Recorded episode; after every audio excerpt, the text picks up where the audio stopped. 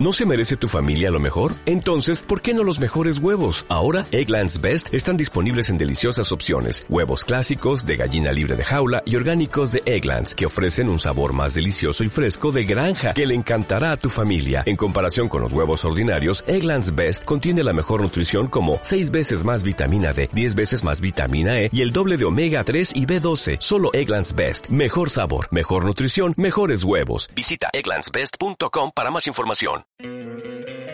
¿No te encantaría tener 100 dólares extra en tu bolsillo? Haz que un experto bilingüe de TurboTax declare tus impuestos para el 31 de marzo y obtén 100 dólares de vuelta al instante. Porque no importa cuáles hayan sido tus logros del año pasado, TurboTax hace que cuenten. Obtén 100 dólares de vuelta y tus impuestos con 100% de precisión. Solo con Intuit TurboTax. Debes declarar para el 31 de marzo. Crédito solo aplicable al costo de la presentación federal con TurboTax Full Service. Oferta sujeta a cambios o cancelación en cualquier momento. Estás a punto de escuchar tu podcast favorito conducido de manera diferente. Conocerás un podcast nuevo y este mismo podcast con otras voces. Esto es un intercambio. Esto es Interpodcast. Interpodcast. Interpodcast. Interpodcast. Interpodcast. El Interpodcast 2019. ¡Comenzamos!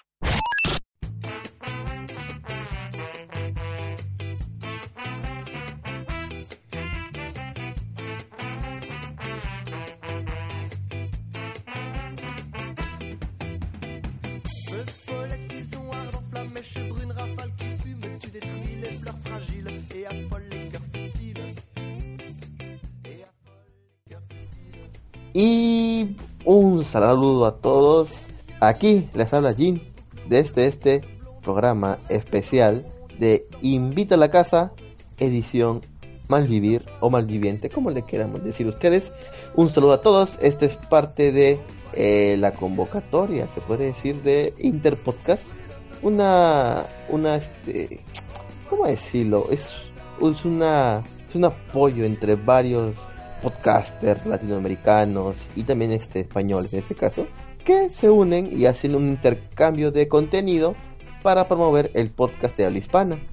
En este caso, en esta oportunidad, nos ha tocado imitar al podcast de Invita a la Casa, podcast español, el cual lo pueden encontrar en iBox y Spotify, creo que están, no sé, no estoy seguro si están en iTunes, pero pueden buscar, entrar a su página web y escuchar sus programas, que es un podcast de mm, eh, eh, noticias, comentarios, experiencias, etcétera, ¿no? Y nosotros que somos Omar Vivir, somos un podcast de anime, manga, pues como que es totalmente diferente nuestro tema habitual, pero estamos haciendo nuestro mayor esfuerzo y aunque con bastantes este demoras, lamentablemente sí este programa va a salir un poquito tarde del aire porque este hemos tenido algunos problemas, cambié de trabajo, así que los tiempos se reducieron bastante para poder este grabarlo, por así decirlo, ¿no?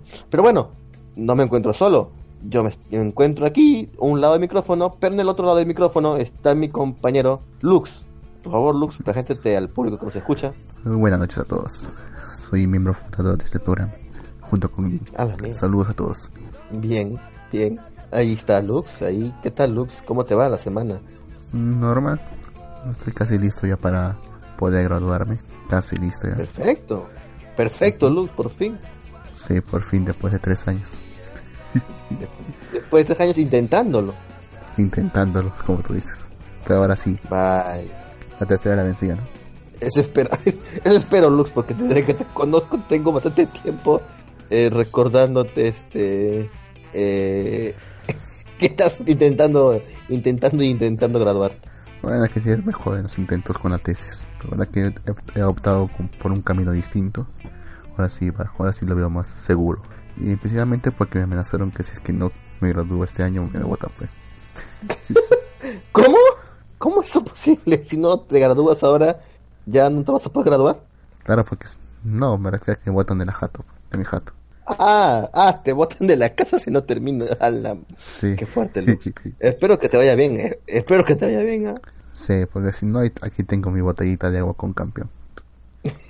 No te preocupes, Lux, te puedo dar cobijo. Ahí tengo cuartos vacíos en mi casa. Como perro ahí. Claro, ahí para que, que se cuide la casa, weón. Pero bueno, Lux, cuéntame, ¿qué tenemos para este programa especial? ¿Cuáles son las secciones? Bueno, tenemos varias secciones, las cuales se van a poder un poco entretener, por así decirlo. Tenemos, por ejemplo, la sección de la gata curiosa, donde hablamos de algún dato curioso que ha- hayamos averiguado. También está la sección de placeres nada culpables, en la que estaremos hablando sobre cosas que, que nos gustan, pero que no podemos admitir en público. Ah, en un público conocido. Así es, así es. Así es, es algo que no podemos normalmente decirlo.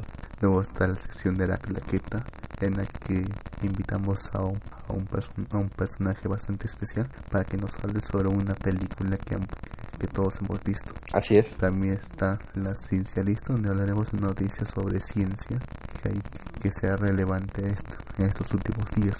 Y por último, tenemos los de nubes y drones, donde hablaremos sobre alguna noticia del mercado tecnológico que también sea relevante en estos últimos días. Así es. Teníamos pensado hacer un par de secciones más, pero por tiempo, como le digo, hemos tenido que, que, que- suprimirlas lamentablemente. Nos hubiera gustado hablar un poquito más, porque me parece que Invita a la Casa tiene secciones muy interesantes. En serio, me, me hubiera gustado hacer las otras dos secciones que nos falta, pero bueno, hecho debe continuar y no podemos quedar mal.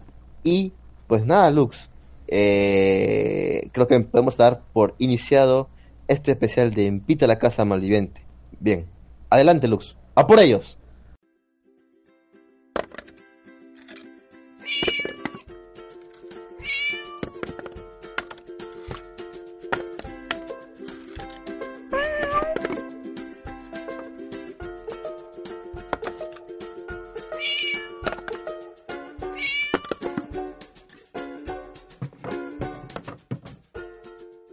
Gata curiosa. Porque la curiosidad mató al gato, no a la gata. Actualidad, historias curiosas, polémicas, noticias chocantes, libros, tirando del hilo para descubrir cosas e historias que merecen ser contadas.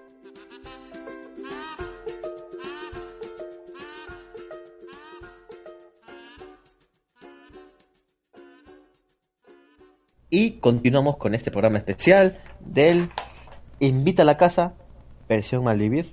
Y esta, en, este, en esta sección tenemos La Gato Curiosa, en la que se habla datos curiosos, amenidades y muchas cosas más. A Lux, dime, ¿qué tenemos para el día de hoy en La Gato Curiosa? Bueno, todos conocen la palabra prohibida que no se puede decir en países de habla inglesa, principalmente en Estados Unidos. La la que cómicamente se le, ref- que se le refiere con la palabra con la como la N-word, o sea, es decir, ni y no lo voy a decir aquí porque nos pueden censurar. ¿Ya? Pero este ya Bien, saben a cuál me refiero, ¿ya? Ya. Esa palabra que se le refiere a individuos con, con una gran cantidad de melanina de forma muy despectiva. ¿Ya? Ya. Ya, pues, ya, no voy a hablar sobre esa palabra en sí, sino sobre otra palabra que es muy, es muy inocente, por así decirlo, pero que trágicamente se le relaciona bastante con esta palabra y es que es, eh, que se van a dar cuenta por qué, pero el significado no tiene nada que ver, a menos, a menos eh, de primera vista. Estoy hablando de la palabra niggardly. Niggardly, así traducido al español, significaría avaro, tacaño o hasta miserable. Bien. Pero como ustedes se dan cuenta, en eh, eh, sus primeras letras tienen un- una gran similitud a este, insulto racial. Así que equivocadamente se le asocia con este insulto, a pesar de que tiene un significado bastante inocente por sí mismo. Y es por eso que no se le, no se le recomienda a nadie decir esto en ningún momento, a pesar de su, su, inoce- su inocente, su inocente significado. Y ya ha habido ya bastantes controversias por el uso de estas palabras. Por ejemplo, un incidente en 1999 que en que una en que cierto político en apoyo del en el entonces alcalde de estado de Washington se, se refirió al presupuesto como niggardly, que significa avaro o miserable. Y obviamente la, la gente que no entiende, no, no, como no se usa esta palabra mucho, la asociaban di- directamente como que estuviera, como si estuviera dando una, una calidad de gente de ese color, ni.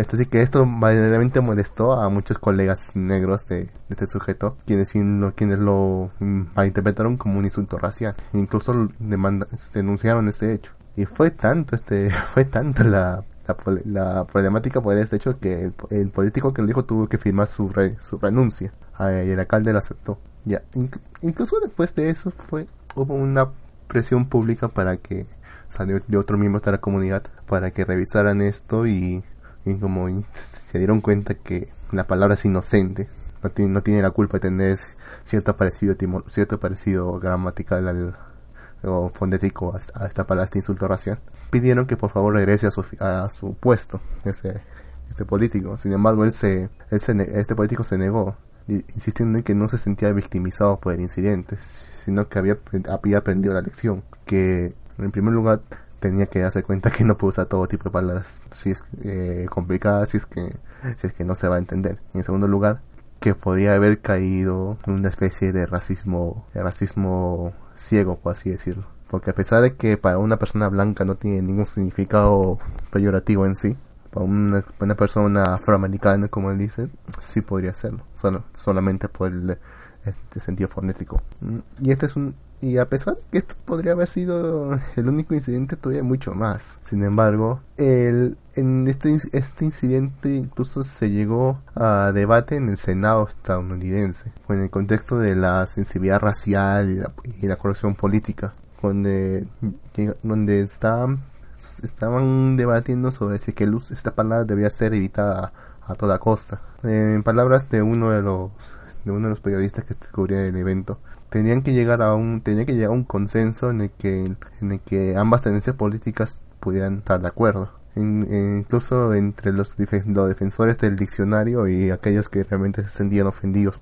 solamente por mencionar esta palabra. Entonces eh, uno tiene un, uno de los el presidente de la, de la Asociación Nacional para el Avance del- de las Personas de Color, como se traduce en español, deploraban la ofensa que supuestamente había, cometido este político haber usado esa palabra. Dice, él mencionó que uno odiaba tener que pensar en censurar tu propio lenguaje para, para entender que contentar la, la falta de entendimiento de otras personas. A pesar de, de haberse ofendido, dijo que no debía haber renunciado. Y además que te tendrían que haber, tendrían que dar, repartirles diccionarios a todos estos políticos para saber qué es lo que están diciendo.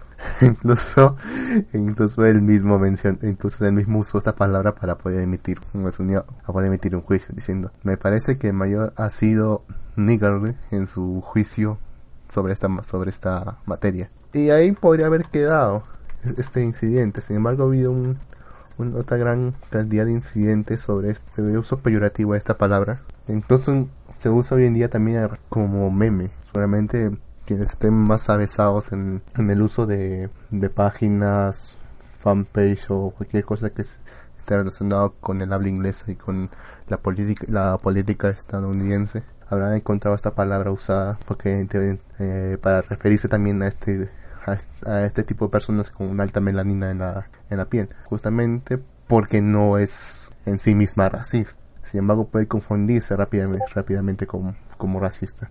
Otras quejas que se le han hecho a esta palabra, el ejemplo fue, fue en, la que, en, en la revista The Economist, donde usaron esta palabra niggardly en un artículo sobre el impacto de las computadoras y la productividad. Lo que dijeron fue, durante los 1980s, cuando el servicio, el servicio de las industrias consumían alrededor del 85% de un trillón de dólares invertidos en en tecnología de información en los Estados Unidos, la productividad creció un niggardly 0.8% por año.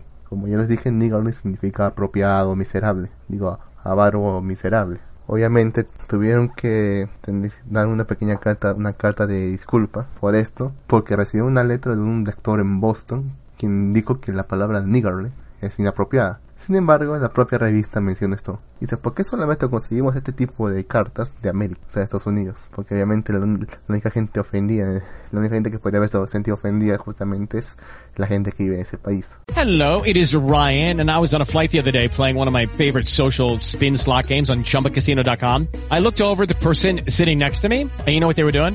They were also playing Chumba Casino. Coincidence? I think not. Everybody's loving having fun with it. Chumba Casino is home to hundreds of casino-style games that you can play for free anytime, anywhere even at 30,000 feet. So sign up now at ChumbaCasino.com to claim your free welcome bonus. That's ChumbaCasino.com and live the Chumba life. No purchase necessary. BGW. Void were prohibited by law. See terms and conditions. 18 plus. Hey guys, it is Ryan. I'm not sure if you know this about me, but I'm a bit of a fun fanatic when I can. I like to work, but I like fun too. It's a thing. And now the truth is out there. I can tell you about my favorite place to have fun. Chumba Casino. They have hundreds of social casino style games to choose from with new games released each week. You can play for free anytime, anywhere. And each day brings a new chance to collect daily bonuses. So join me in the fun. Sign up now at ChumbaCasino.com. No purchase necessary. BGW. Void were prohibited by law. See terms and conditions. 18 plus. También está el, el incidente de Dallas Morning News, cuando, cuando estaban cubriendo un incidente en, Washington DC pues cerca de 1999.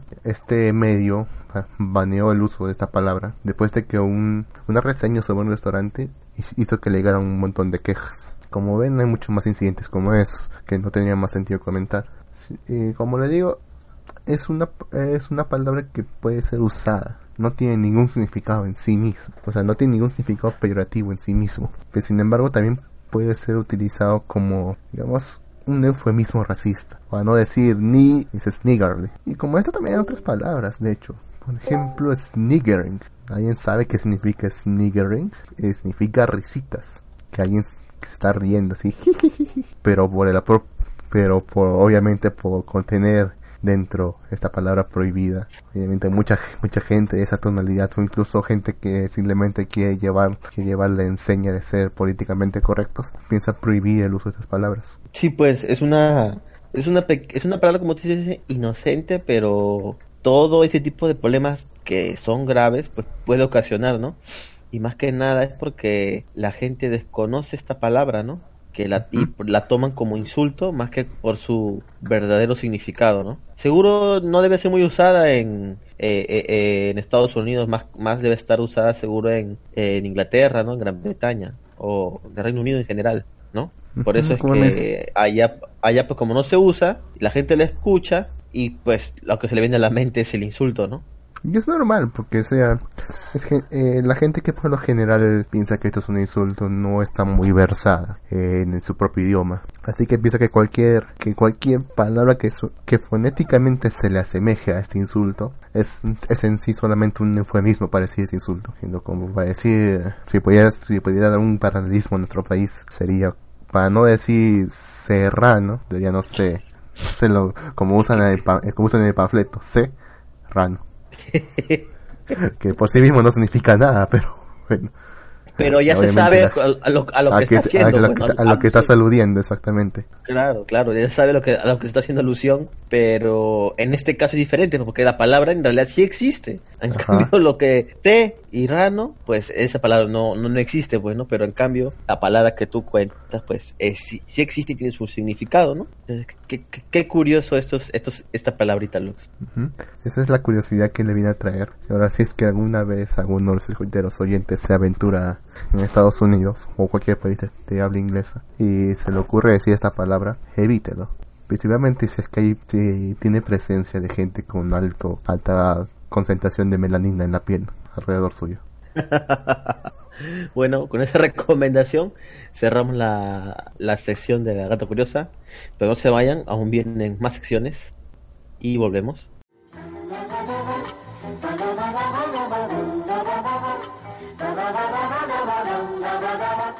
Placeres nada culpables. Pelis casposas, series pasadas de moda, pasteladas, ñoñerías y cultura trash. Contenidos sin erudición que nos encanta consumir y no nos avergüenza contarlo. Placeres nada culpables. ¿Por qué no somos culturetas? Ni falta que hace.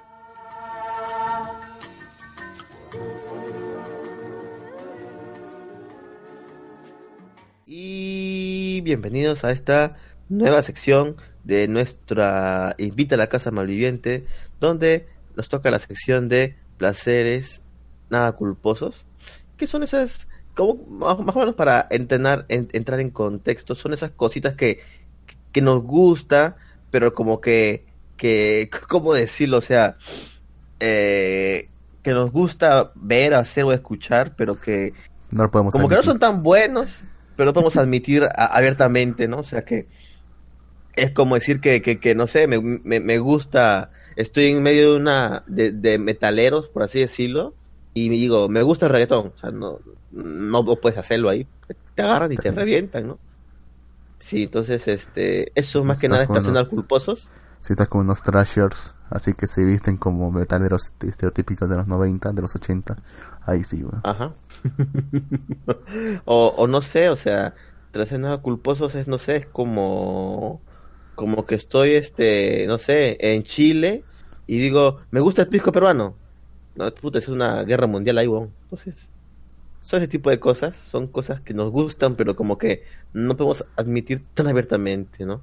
Entonces, el día de hoy, para este Invita a la Casa Malviviente, tenemos este. Bueno, aquí en Perú eh, hay muchas series cómicas que la verdad algunas veces rayan en lo exótico, chabacano, eh, ¿cómo decirlo? Extravagante, ¿no? Que, normalmente una persona eh, diría, esto es puta, no, no es com- comicidad, ¿verdad? Pero tiene un lugarcito en nuestro corazón porque, bueno, en mi caso y creo que también el Deluxe, desde niños hemos visto estos programas cómicos, que en realidad son varios que salieron. Yo creo que de los principales, pues este, yo creo que los cómicos ambulantes Lux tienen un, tenemos un buen recuerdo de ellos, ¿verdad? Mm, bueno, sí, en mi caso sí, no tanto porque me hicieran gracia y nada, sino porque cada vez que los veía, digamos, en una televisión en la calle, en un puesto de DVDs, de DVDs a Luca, en la calle, tengo bastante buenos Ajá. recuerdos de cuando pasaba de mi infancia, cuando pasaba con mis padres o con alguien, Claro. o con alguien eh, responsable, pasaba por unos lugares así, digamos, digamos medio turbios, torrenteras por ejemplo. Y a pesar que no, y a pesar que en ese momento no lo sabía, pues era bastante feliz.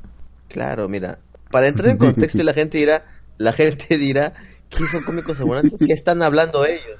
Los cómicos ambulantes eran, este, bueno, aquí en Lima, en las plazas, ya que claro, claro, claro, claro que ahora ya se ha extendido a todo el Perú prácticamente, en las plazas de Lima, donde había mayor este, aglomeración de personas, eh, se iban cómicos, cómicos así, ah, pues son cómicos este, ambulantes, porque eran cómicos en la que trabajaban y hacían sus sketches cómicos en la calle, con participación del público, ¿no? Entonces la gente se acercaba, la gente se acercaba y- y se pasaba un buen momento ahí, se ría con la gente, eh, venía el cómico ambulante, le hacía bromas a él, si estaba con la chica molestaba a y a la chica, lo sacaba a hacer juegos, entonces era, era, era divertido, era un vacilón ahí. Luego este formato, algún este algún productor supongo que se habrá enterado de que existía y lo quiso pasar en la televisión. Entonces lo que hizo fue contratar a estos cómicos más populares que estaban en la calle y llevarlos a un canal de televisión en el cual frente a público en vivo, así casi sim- simularon un poco eh, como las banquetas que, claro, o sea, quisieron hacer similar a lo que hacían ellos ya en la calle, ¿no? Entonces ponían público, los cómicos solamente hacían sus sketch, el público participaba y todo ese tipo de cosas, ¿no? Entonces, este, tuvo un relativa, tuvo éxito en realidad, sí, no, relativamente no, tuvo un éxito, Eh, la gente se mataba de risa y justo estaba en el prime time del sábado, o sea, tenía un horario importante. A eso de las 8 de la noche comenzaban los cómicos ambulantes de un canal, ¿no? Y luego eh, esta fórmula, otro canal también la copió, que fue canal, este, bueno, comenzó Frecuencia Latina y lo copió este Panamericana Televisión. Entonces, todo estaba bien hasta que, bueno, al ser ellos cómicos ambulantes, pues, como decir, de la calle, tienen unos chistes con un, bueno, vamos a decirlo groseros, por así, por así decirlo. ¿no? Soeces, O sea, fuertes, soe- controversiales, polémicos. Es- Pero no imagínate en esa época, imagínate en esa época ya, o sea, que estamos hablando de los noventas o, o dos miles, dos miles, ¿no? Noventa, No, noventa, ¿no? Entre 90 y 2000, sí. Ya en esa época Sí, eran controversiales, 90. imagínense ahora. Sí, o sea, en esa época habían este, o sea, los cómicos como eh, eh, ustedes seguro han visto, no sé si en sus países habrá, pero o sea, se vestían de mujeres, se peleaban ahí entre mujeres, o sea, se había reflejado, ¿cómo decirlo? Se había reflejado lo que era el Perú realmente, ¿no? Machista, este, puta, vulgar, todo ese tipo de cosas, ¿no? Y a mucha gente pues no le gustaba eso y decían que los cómicos ambulantes eran una cosa que no debería estar en la televisión peruana, ¿no? Eh, y pues nada, entonces este, pues sí, muchas veces los papás, incluso como nosotros en esa época no todavía niños, no querían que llamamos los cómicos ambulantes porque era una mala influencia para nosotros, ¿no? Pero obviamente siempre somos niños y siempre buscamos la manera de verlo de alguna otra manera, ¿no?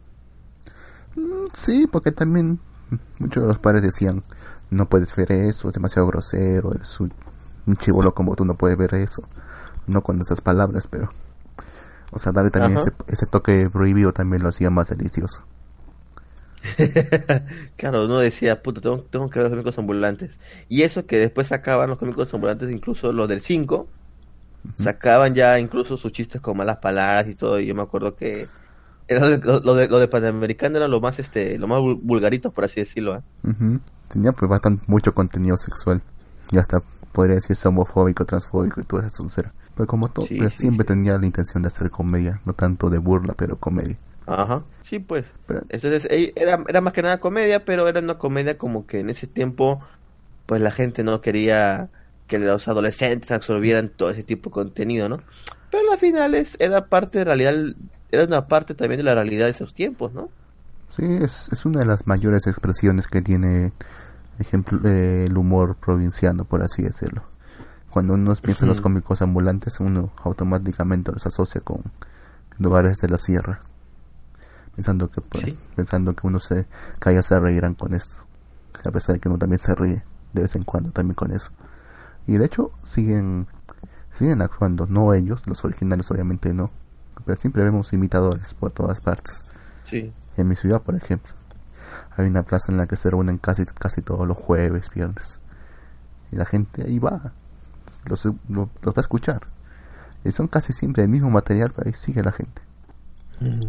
Lo que pasa es que también hay otra cosa que apuntar que para esas épocas, bueno, no para, esas, ep- para esos tiempos, pero en los años 80 hubo una, una bas- bastante, una, por si se podría decir una migración interna masiva a la capital.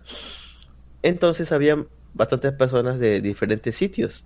Y, obviamente los cómicos ambulantes no eran excepción, pues que tenían varios de ellos, incluso se disfrazaban de locales de, su, de, sus, de, sus regiones respectivas, ¿no?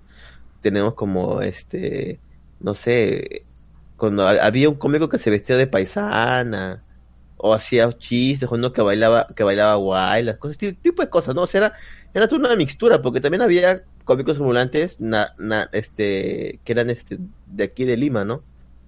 Y como que se cruzaba y se mezclaba todo ese tipo de cosas, pues, ¿no? Como que rolaron a hacer algo divertido en realidad. Pues ahorita tú ves un sketch de los cómicos ambulantes y te cagas de risa. Porque algunos eran sketches y otros eran monólogos también muy, muy, muy, muy chistosos, ¿no? Como los de Tornillo. Me acuerdo del de cuando, cuando el niño va a la escuela, que va con su carretilla, su- le pitan tus útiles en el colegio, que va con una carretilla de útiles. O cuando se escapa de, o cuando se escapa de que le van a sacar las miércoles por, por jalar este los cursos, ¿no? Entonces es divertido. O otros sketches que eran como el de la de Pompinchú, que era en esa época de moda estaba Pikachu, ¿no? El personaje de Pokémon y ellos pusieron como una una sátira sobre ese personaje y sacaron a Pompinchú que uno de los cómicos uno de los cómicos era pues un enanito bueno no tanto era era era chato nada más no era enano, enano verdad pero bien chato era ese huevón Sí. No enano. y lo prácticamente pero o sea no sufre el ánimo porque es otra cosa no pero la cosa es que este pata se puede disfrazar de, de, de Pikachu y se queda Pompinchú With Lucky Land slots, you can get lucky just about anywhere. Dearly beloved, we are gathered here today to. Has anyone seen the bride and groom? Sorry, sorry, we're here. We were getting lucky in the limo and we lost track of time. No, Lucky Land Casino, with cash prizes that add up quicker than a guest registry. In that case, I pronounce you lucky. Play for free at LuckyLandSlots.com. Daily bonuses are waiting. No purchase necessary. Void where prohibited by law. 18 plus. Terms and conditions apply. See website for details. Judy was boring. Hello. Then Judy discovered ChumbaCasino.com. It's my little escape. Now Judy's the life of the party. Oh, baby, Mama's bringing home the bacon. Whoa, take it easy, Judy. The Chumba life is for everybody. So go to ChumbaCasino.com and play over 100 casino style games. Join today and play for free for your chance to redeem some serious prizes. ChumbaCasino.com.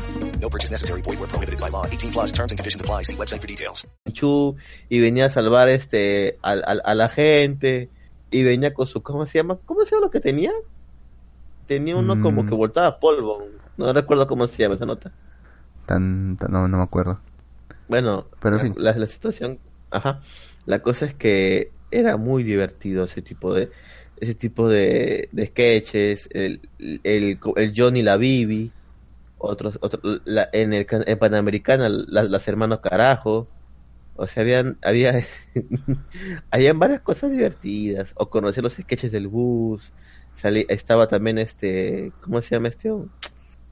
Este Joffrey, había, había varios cómicos muy muy muy divertidos y que en la actualidad pues este muchos de ellos ya no están con nosotros, han fallecido por diferentes causas. Algunos dicen algunos dicen que incluso es la maldición de los cómicos ambulantes, ¿no?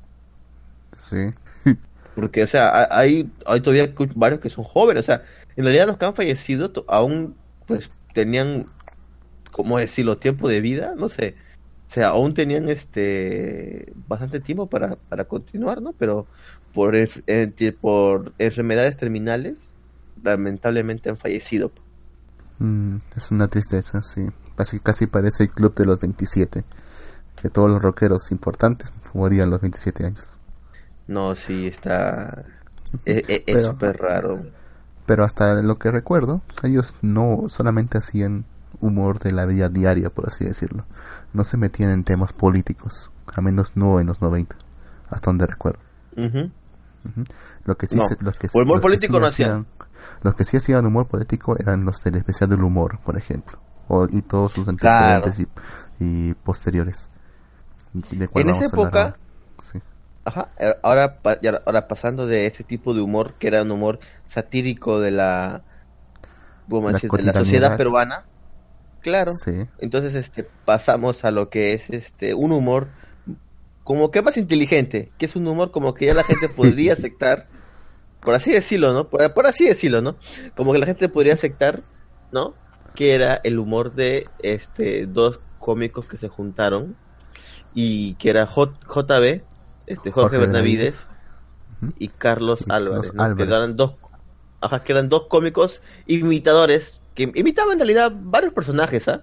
Pero en este programa como que la gente, o sea, Perú en esas épocas tuvo muchos problemas políticos, o sea, tuvo muchos problemas este de Y corrupción. lo sigue teniendo.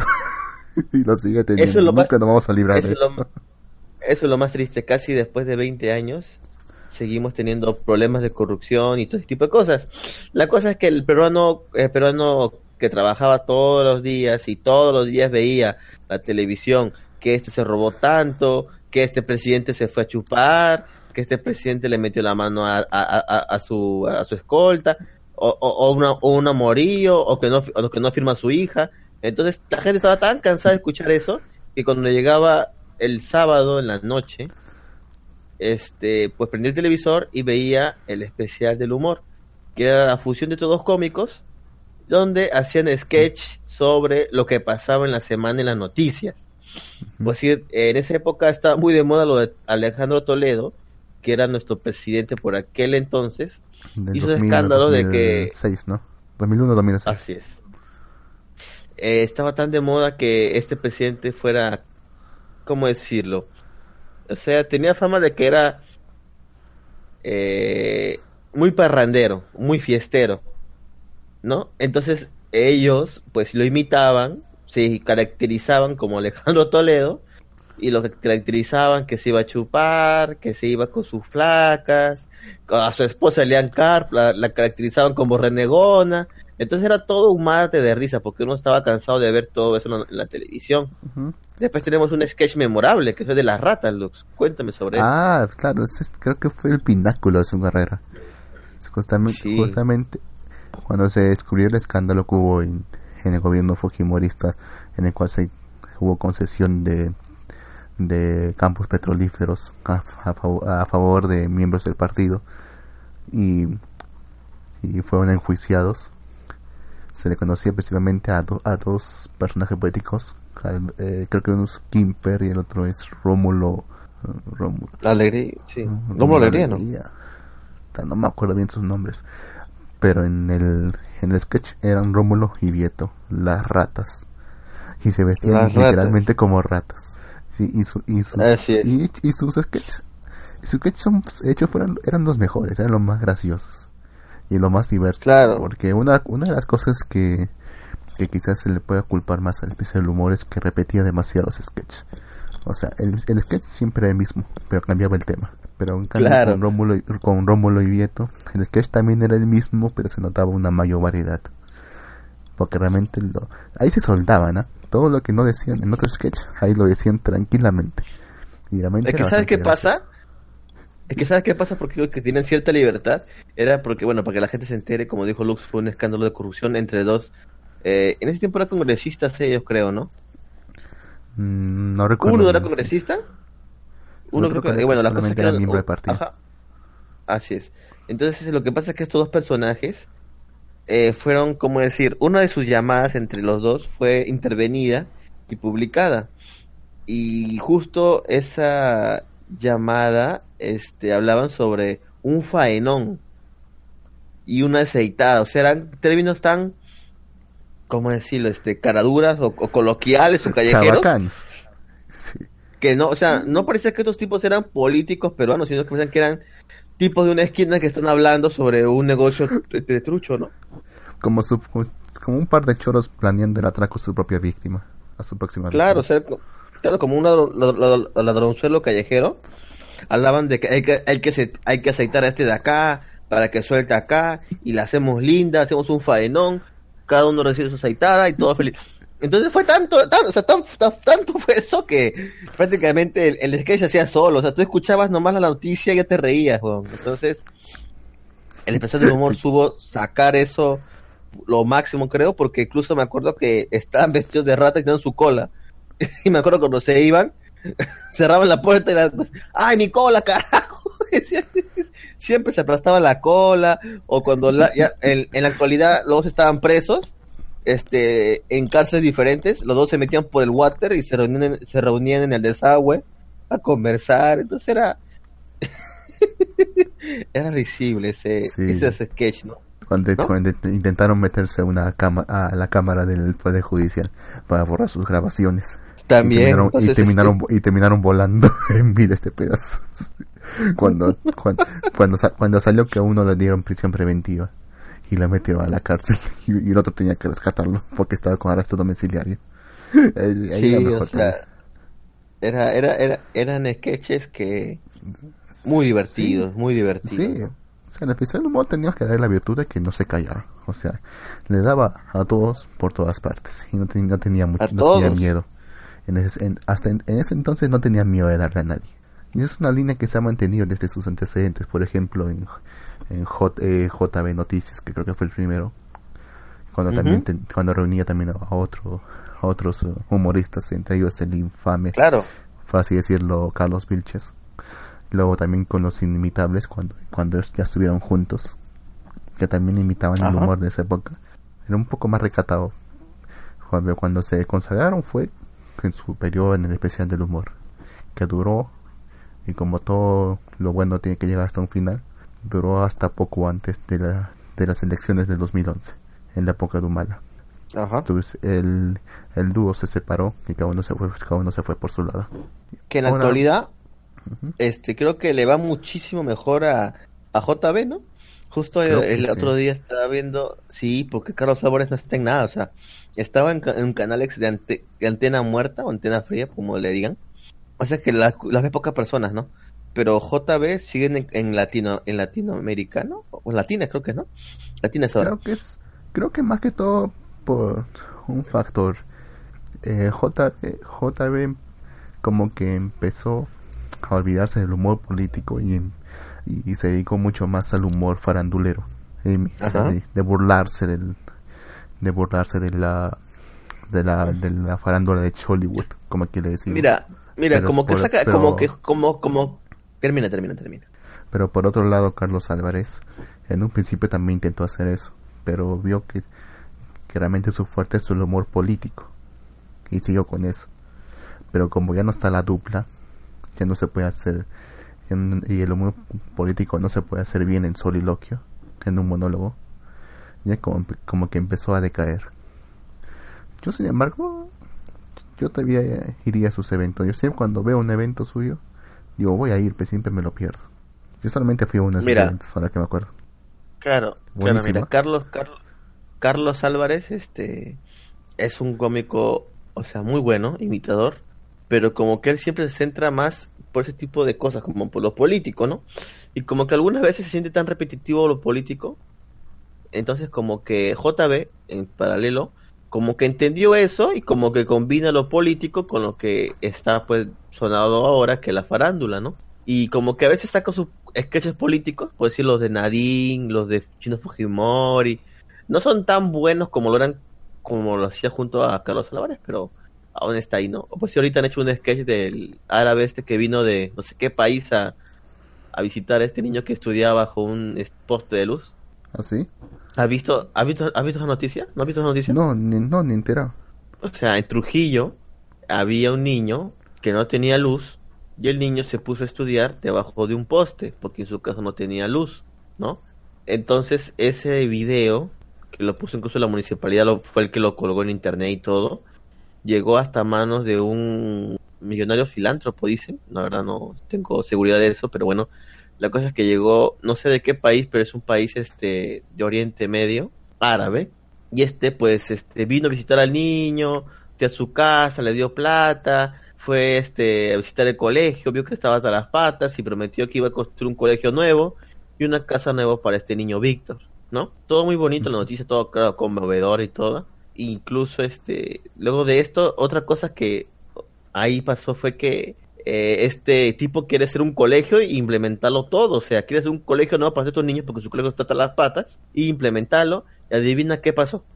¿Qué pasó? El Ministerio de Educación dijo, no, que primero antes de construir hay que evaluar, hay que ver las PCs, que, que el informe técnico de las PCs, hay que tienen tienen que hacer una solicitud de, de ¿cómo se llama? De, ¿cómo se dice esto? De una solicitud de, este, ayuda, no sé, ¿cómo se le dice? La cosa es que para donar, una solicitud de donación, una solicitud de donación, o sea, para donar, tienen que hacer una, llenar una solicitud, llevar el, el trámite, Mm, después de eso, es que es- un es que informe es triste. técnico. Es que eso es triste, weón, porque acá en Perú, ya, la donación también paga impuestos, sea. Claro, claro, me imagino.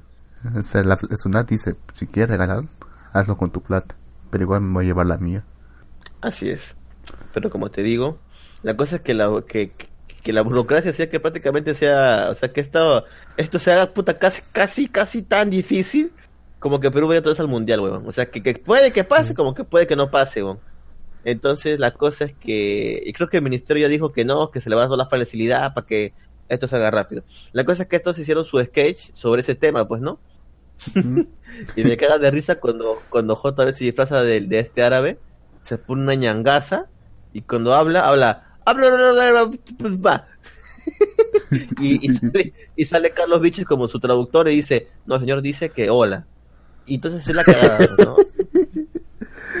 incluso, incluso este árabe que aún estaba en Perú, no sé si es. Okay, round two. Name something that's not boring. laundry? Ooh, a book club. Computer solitaire, huh? Ah, sorry, we were looking for Chumba Casino. That's right, ChumbaCasino.com has over 100 casino style games. Join today and play for free for your chance to redeem some serious prizes. ChumbaCasino.com. No purchase necessary. Void where prohibited by law. 18 plus terms and conditions apply. See website for details. se fue. Eh, vio por televisión ese sketch y se cagó de risa y se contactó o lo contactaron a él los del canal y lo invitaron y hicieron un sketch. Ellos, es el árabe con el imitador. El firme y el vamos. Ah, y el, y- claro, weón, y el árabe se cagaba de risa, pues no, es que el, el director del colegio de Moche, creo que es, este, le, le dijo, mira, vean este video. Y les, y les enseñó, pues, ¿no? Entonces él se cagó de risa, lo compartió en su Instagram. JB lo vio y lo contactó y hicieron un crossover ahí, pues, ¿no? Muy divertido. El árabe tenía correa, solo que no le gustó lo de la nariz. Dice, puta, ese no es mi nariz, weón, ¿por qué te has puesto narizón ese? Pero, PJ Bueno, es una cuando se cagada. imita- PJ. Bueno, cuando se imita se, se exagera, pues siempre. Claro, claro. eh, El árabe se cagó de risa. Le regalaron este su casaca la paisana Jacinta, se la puso, la coche su madre. Mm. Y ya, bacán. O sea, ese tipo de sketches son recontra sanos y recontra bacanes, weón. ¿No? Eh, Es algo que tenemos, Gus. que tenemos- es algo que tenemos que agradecer aquí en Perú, de que realmente el humor político se ha mantenido todavía. O sea, desde el- incluso desde, desde la época de la dictadura hemos tenido humor político siempre, hasta incluso hasta nuestros días. Algo que, por es. ejemplo, países como México no han tenido. En hasta donde hasta donde tengo entendido en México eh, prácticamente no existía el humor político porque las grandes televisoras pues estaban amañadas con el gobierno y no tenían y no querían que nadie les tirase, les tirase dedo ni siquiera por insinuación Así- aparentemente el único humor político que estaba permitido era el extranjero o sea burlarse de cosas que pasaban en el extranjero y no en el local aquí ha habido más correa ancha en ese sentido una muestra que nuestra Claro. democracia es mucho, más, es mucho más fuerte que la mexicana pero por otro lado Es que- eh, también también nos hemos dado- nos- son varias cosas, burlado. son varias cosas. Por otro lado, también hemos hablado del humor provinciano en sí mismo, del humor político y farandulero. Pero también nos hemos burlado, de cierta forma, de nuestros, de nuestros propios habitan- habitantes. Y quizá el, el caso más polémico, por así decirlo, sea, sea el causado por uno de los, uno de los inte- integrantes del programa que hemos mencionado anteriormente, que es el caso de la persona Sí. Jacinta. Y ese es uno, ¿ah? porque también de cuerda también está el negro mama. Sí, pero no ha levantado tanto polvo como el persona Jacinta. No, si la Asociación Peruana de Afroperuanos reclamó que saquen el personaje y lo retiraron varias veces. ¿no? Creo Pero que volvía. es- Lo que pasa que para que la gente entienda en negro. contexto, capaz, capaz mucha gente no, no conoce Perú, pero Perú eh, tiene una de las mayores, este, ¿cómo decirlo? Pluriculturas. O sea, lo que pasa es que en la época del es virrey multicultural. multicultural multicultural sí en la época de la de la conquista de la colonia pues vinieron bastantes este personas de muchísimos países. Hay chinos hay japoneses hay italianos hay alemanes hay negros africanos. Hay hay de todos hay, hay- y eso es un, un poco porque incluso también creo que hay este este de otros países. Italianos también creo que hay entonces este Incluso como con que la se formó bastante diversidad que ya había en Perú. ¿eh? Ujú. La gran, Imagínate. eh, costa, sierra y selva, que tanta, tantas culturas había Ah, tan- y sí. cada una tan distinta. Fue, Así toda una, fue toda una mazamorra de, de culturas ahí. Claro, por eso que en Perú hay diferentes tipos, o sea, por eso que Perú tiene las comidas, yo pienso, más deliciosas, ¿por qué? Porque tuvo un poquito de cada de los países que se come más rico, o sea, en Italia se come riquísimo, Francia igual, China también, Japón también, entonces imagínate todas esas comidas mezcladas en un solo sitio, por eso que hay lo que se le denomina aquí en Perú comida fusión, ¿no? Bueno, en paralelo a esto, pues eh, socialmente se crearon muchísimos estereotipos. El chinito de la esquina de la bodega, el negrito mazamorrero, el provinciano ignorante, eh, no sé, ¿qué más? ¿Qué más? Este, no sé, el, el- el gringo pituco, ¿no? Entonces, todo ese tipo de, estereo- de, de estereotipos eran reflejados también en los programas cómicos, ¿no? Como este, este cómico, este Jorge Benavides, en su caso él hacía personajes satirizando estos estereotipos, ¿no? Por decir, estaba el negro mama, que era un afroamericano, eh, en su mayoría del tiempo era un afroamericano que siempre como que lo bulleaban, pero que al final salía ganando él, ¿no? Entonces este personaje pues era, no sé si lo pueden ustedes buscar, negro mama, este, Perú, pongan, no, No. sé. Y, y van a, claro, o sea, imitaba, decía, mamá, algún día será mi día de suerte, algún día. Y, y te cagas de risa, todo, pero obviamente había personas de, por decirte, que estaban en contra o no les gustaba esta invitación, porque la habían ofensiva y están en todo su derecho. Y bueno, al final este el personaje pues fue retirado, poco a poco lo fueron cambiando, ¿no? Y bueno, Pero siempre es que recordaremos al Negro Mama como lo que era, pues, ¿no? Negro Mama era un campeón, al final siempre lograba ganarle a todos, weón. Claro, pues. Y, el eh, Ajá. Como dice, como dice Dios, prem- Dios premia el premia la victoria por la constancia o algo así era. Y él era la muestra de eso. Claro. Pero en todo, El Negro Mama siempre estaba ahí. pero en todo caso el personaje de la paisana Jacinta que tuvo su serie así y todo vaya- Su serie y todo su vaya- película. su serie, sus, sí su película también sus series tuvo sus series eh, protagonistas y su película, película también protagonista era una O sea, persona tuvo su propio programa. Nació como personaje, pero trascendió tanto que tuvo su propio programa. O sea, que es un, es, es un personaje querido en el Perú. y bastante ¿Por qué no lo longevo, conoce? de hecho bastante longevo Sí, bastante.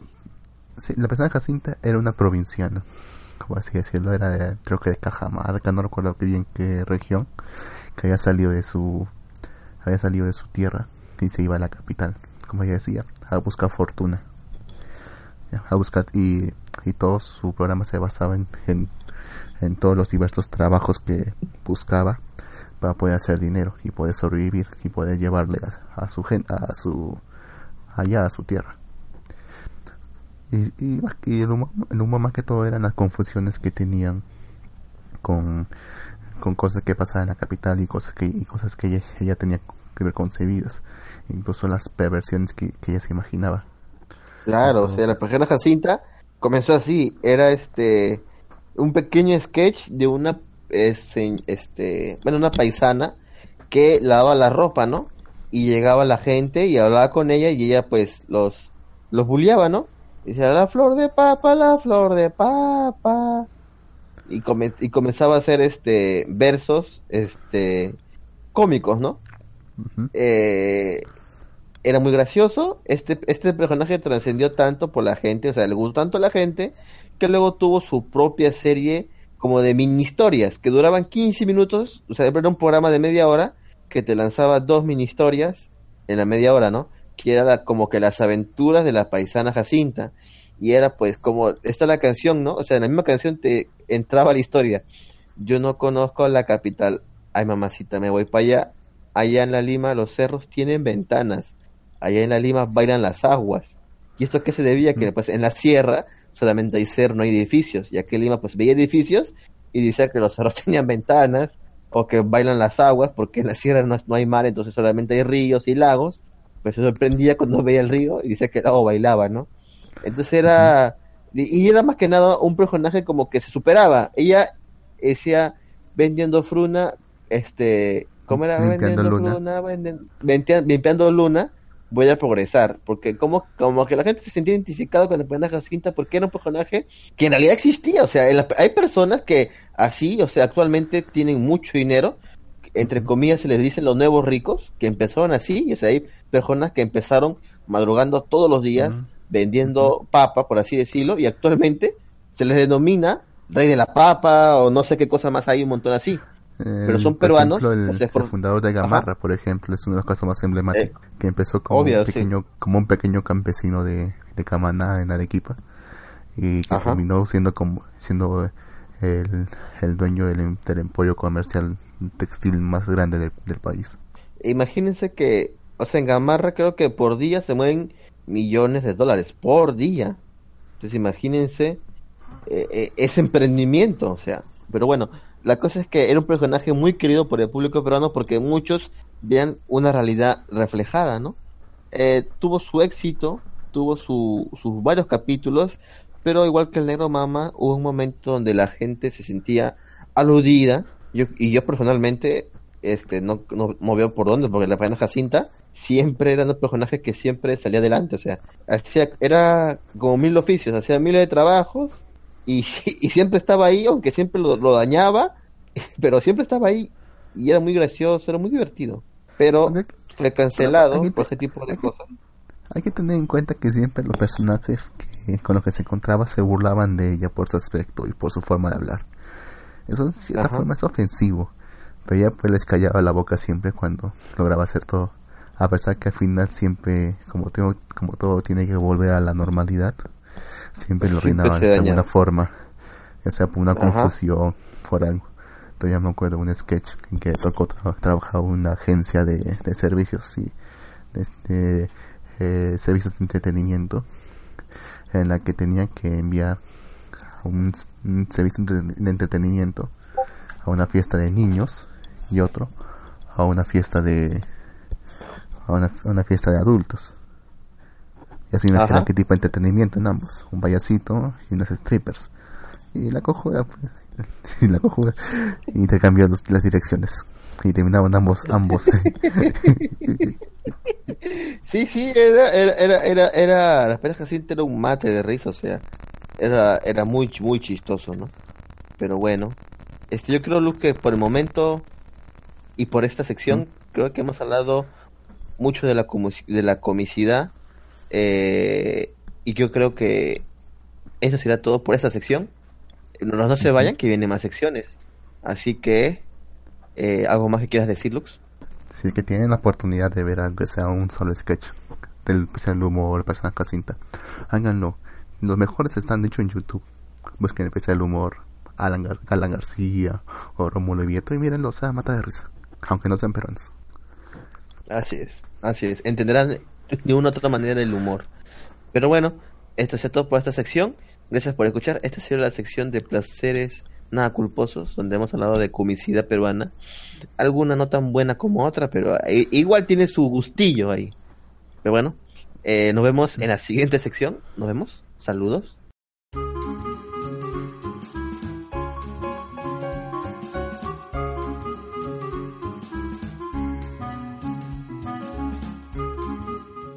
Luces, cámara, acción. La claqueta le invita a la casa. Películas, series, actualidad cinematográfica, delante y detrás de la pantalla. La claqueta.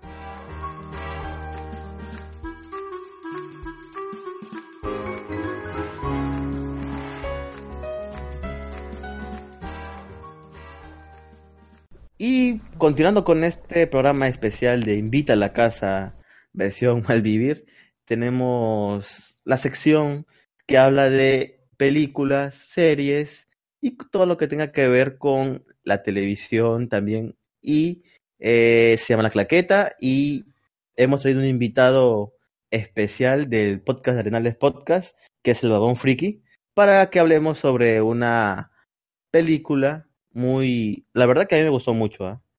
que es este Cinema Paradiso, ¿verdad? Buenas, Barbón, cuéntanos. Bueno, este, encantado. Hello, it is Ryan, and I was on a flight the other day playing one of my favorite social spin slot games on chumbacasino.com. I looked over the person sitting next to me, and you know what they were doing?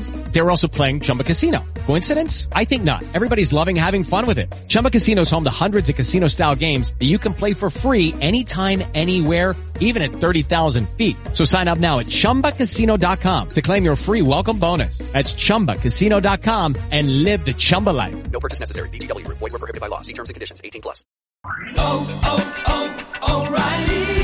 ¿Necesitas ayuda? En O'Reilly Auto Parts te ayudamos. ¿Necesitas algún consejo? Te aconsejamos. Nuestros profesionales en autopartes están siempre disponibles para ayudarte a encontrar lo que necesites. Excelente servicio al cliente es solo una de las ventajas que ofrece O'Reilly Auto Parts. Los profesionales en autopartes.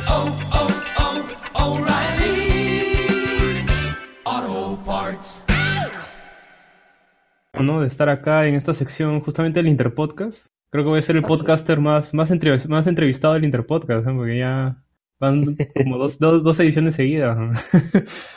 y bueno, ¿no? Encantado de hablar de, de Cinema Paradiso, ¿no? Que es, es una película italiana, ¿no? Del 88. Ajá. Que fue múltiple, múltiple- tuvo múltiples premios en el año 89 e incluso en los años 90, ¿no? Es, es un, una- un peliculón para todo amante del cine, ¿no? Para todo romántico del cine, ¿no? Bien, bien, bien. Este, cuéntanos, por favor. ¿Me dices cuándo se estrenó esta película? ¿Me, me comentabas la fecha? En el en 1988. En el 88, pero ha ganado premios incluso en los 90. ¿Cómo es eso? Eh, bueno, al ser italiana, Ajá. entonces primero salió por allá, ¿no? O sea, Así es. primero ganó, fue ganadora del, del premio, del gran premio especial, eh, creo que fue del Festival de Cannes, creo que es el que tiene ese, ese premio. Ajá. De ahí, este, estuvo en los premios este, David de Donatello, que son unos premios allá italianos, que estuvo también nominada a Mejor Película, pero no ganó, pero Ah, ganó a Mejor Banda Sonora. De ahí estuvo en, en los premios ya del, del cine europeo, donde ganó este a Mejor Actor y también Premio Especial del Jurado, ¿no? De ahí ya eh, cuando llegó, es que eh, eh, a Norteamérica, Estados Unidos, llegó en los 90 ya, esta película. Me, ima- me imagino, entonces por eso es que en los 90 es que recién ya se hizo más popular, por así decirlo, ¿no? Claro, pues salió, salió a finales del 88 y por eso que agarró los premios del 89, ¿no? Allá en, en Italia y una vez que ya salió de Europa a, a América fue cuando ganó todos estos premios ya de, de allá, ¿no? De, de este lado del charco, ¿no? Ganó los, los premios, los Globos de Oro a Mejor Película Extranjera. También ganó lo- el Oscar a Mejor Película de, de habla no inglesa. Y, y también múltiples este, nominaciones y premios al BAFTA, ¿no?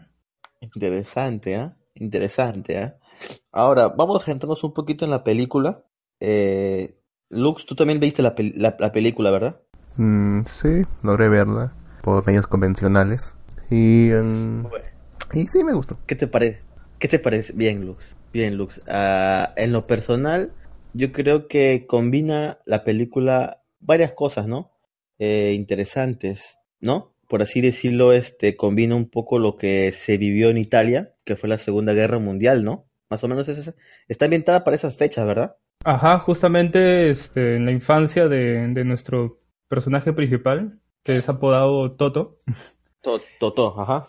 Ajá, él eh, eh, justamente nació justamente por ahí, ¿no? En la Segunda Claro. Guerra Mundial y ya su niñez mm, un poquito más grande la, la vivió posterior a esa guerra, ¿no?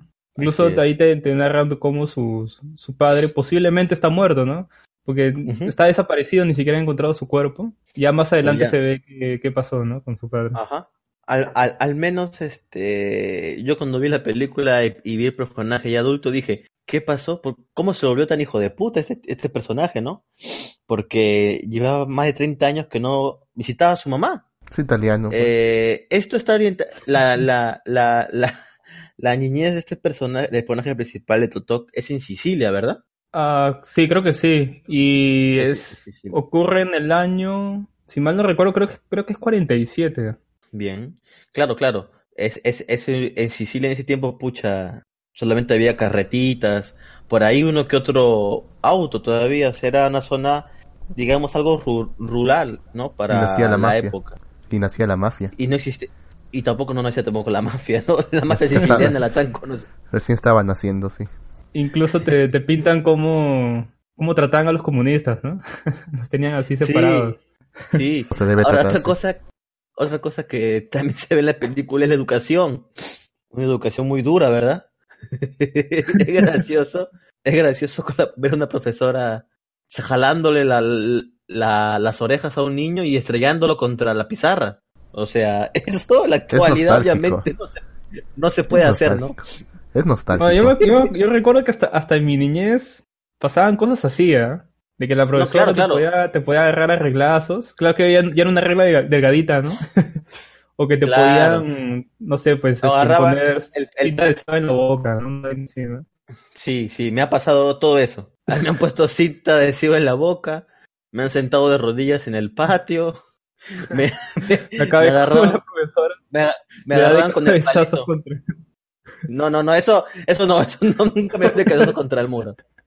Pero es algo Upa. que en la- Eso suena en- mal. en la-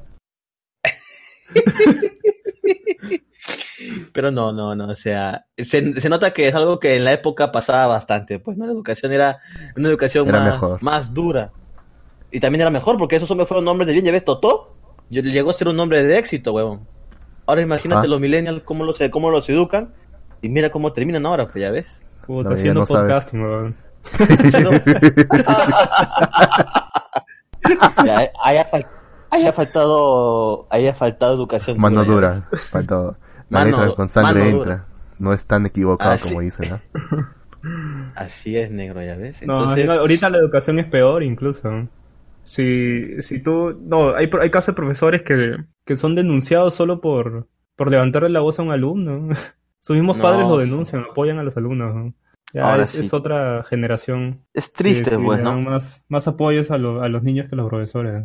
Sí, sí, que esta generación ya prácticamente como que se le da un lugar, o sea, como adulto, porque antes como tú eres un niño, no, pues no puedes ni hablar con un adulto porque te podrían castigar, o sea, no podrías meterte en cosas de adulto, por así decirlo, ¿no? Eres un Tu niño. opinión no valía, sí. Como Sí, debe ser, no, hecho. tú a algo le dices a un niño y pues no, no servía, no importaba. En cambio ahora prácticamente, prácticamente un todo. niño lo Mm. saben todo y, Sí, tienen voz en la casa, por así decirlo. ¿Verdad? Yo, yo tengo una pregunta. ¿Ustedes vieron la versión eh, internacional? O sea, la que está en, en, en inglés doblada o con subtítulos o... Vimos la o versión español. do- doblada al, al español. Ah, ok. Es que lo que pasa, justamente no te expliqué muy bien en ese entonces porque estaba medio apurado, pero yo recomendaba mucho la versión italiana porque justamente para sacarlo al mercado internacional, para cines de... Esta es un- una curiosidad ¿ah? de justamente esa película, y es de que esta película redujeron la duración de 155 minutos a 123. Ahí se, se cortaron partes de la película para sacarlos en, en cine este, norteamericano. Interesante. Ah, pero Ah, la pero versión que yo, que yo, que yo he visto, porque la versión que vimos, creo que dura como 158, ¿no? Dura más, poco Mm, más, no creo. sé. Si, era- si son YouTube, dos horas, este, son, son 120. pues. si son dos horas, son, son 120 minutos. pues. Duraba claro, bastante. claro, claro. Eso sí. Si son dos Du- horas y media, son, son 155. No, no. Lo voy Ah, lo voy a ser, buscar. puede Creo que lo tengo por acá. De hecho, es, la, es lo primero que encontré al momento de buscar Cinema, Cinema Paraíso. Pero- si está doblada, de- debe ser la versión, la versión este, de 123. De dos horas, ya. Sí. Ah, déjame revisar. Claro, claro. Una hora, Ah, claro, 58 minutos cero, y un segundo. Ya ves. Bien, entonces nosotros hemos visto la versión tela reducida. O sea que posiblemente nos hayamos perdido alguna, al- al- alguna cosa. Otra cosa que también me parece interesante de Cinema Paraíso es este cómo logran combinar este la infancia con el- la adultez del personaje, ¿no? Se ve el cambio de niño a joven, pues, ¿no? Cuando de joven Totó pues ya tiene pues se enamora, ¿no? Tiene su primer amor, ¿no? Entonces me, me gusta la parte en que Totó deja de ser niño y, y se vuelve ya un hombre, ¿no? Y siempre de la mano con su amigo, con su amigo el, el, el ¿cómo se llama el señor? Me olvidé. Alfredo. Alfredo. Alfredito. Don, don, don Alfredito, que era su, era su yunta, ¿no? Claro, tienen, tienen una relación, tienen una química así de, de esas, de esas amistades que, que actualmente ya no se ven, ¿no? De, de una persona mayor y, y alguien menor, ¿no? Pues actualmente es- eso ya se, se ha pervertido, ¿no? Entonces una persona Mm. mayor tal vez hablando con, con un niño y no sé, pues lo ven mal, ¿no? Pero en esos Pues, tiempos era, era in- incluso hasta, hasta inocente, ¿no? Es una relación más de mentor que de amistad. Pero bueno, esta relación, por así decirlo, me recordó mucho, seguro lo han leído en el colegio, a la obra de, ¿cómo se llama? Manuel Rivera, creo que era, eh, Mi plata de naranja lima. Es Mm. similar porque también este aquí en esta obra de Mi plata de naranja lima, pues se ve eh, la amistad entre eh, un adulto y un niño, ¿no? En el caso era, en el caso de ellos eran bueno portugueses, bueno Portuga que era el señor que era amigo de este niño brasileño, que era portugués, ¿no? Que también era su amigo, ¿no? Así pues me, como que me hizo recordar ese libro de Mi plata de naranja lima, ¿no? Y creo que incluso ambas, no, no, no, en el otro termina peor, así que está bien aquí. Aquí creo que aquí creo que, que, que es un buen final. Me gusta. De, de hecho, el final que tiene esta película me parece un final muy bueno, muy acertado, muy entrañable, muy este, muy bonito en, en realidad. Pucha, a mí es uno de los pocos finales de una película que, que en verdad me, me ha congojado, ¿no? En verdad me, me ha tocado el corazón, me, ha hecho incluso lagrimear, ¿no? Claro, claro. Es que el último, lo último eh, que ves en la película, como que te hace recordar todo lo que el niño vivió, pues, ¿no? O sea, de niño él pasó muchas cosas, o sea, en el colegio o cuando iba al cinema, porque prácticamente toda esta historia se cuenta en el Cinema Paraíso, pues, ¿no? Ah, En el Paraíso. Aquí sucede toda la historia, sino que es más que nada un recuerdo, ¿no? Que tiene nuestro protagonista, que ya es adulto, ¿no? Y recuerda todo lo que vivió en este cine y la amistad que tuvo con, con Alfredo, ¿no? Ujú. Y bueno, esa amistad nace gracias al, al amor al cine, pues, ¿no? Bueno, que tampoco había muchas otras Este, cosas más que hacer en un pueblo tan pequeño, sí. Sí, Este, no, o sea, o sea que us- ustedes qué opinan sobre a mí me parece la verdad que en ese tiempo pues un cinema era prácticamente el único la única fuente de, de diversión que tenía este pueblo, ¿no? O sea, aparte del cinema no tenían prácticamente nada más, pues, ¿no? Nada legal, por lo menos, sí.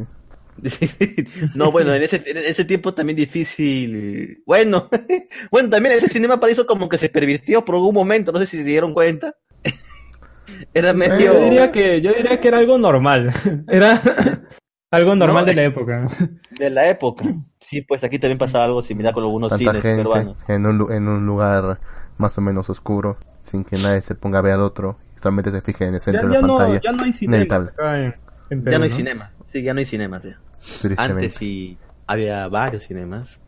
Ahora ya no, pero como que este era, no, porque todos se reunían en la noche a ver las películas en este cinema, ¿no? Este, se sentaba hasta el abuelito, que no puede ni caminar, incluso es curioso porque en el cinema habían personajes, incluso también, ¿no? Estaba el tipo, como que los balcones, estaban los Ah, adinerados y abajo estaban los, los del pueblo. Estaba el que siempre iba y ¡pum! les escupía. Maldito, maldito, si los escupía. Siempre hacía eso hasta que un día alguien se achoró y le tiró un barro en la cara. No, No, sé. le, le tiró el pañal del, del bebito. Ah, del bebé que estaba Ah, llorando. no, no. Tienes razón, tienes razón.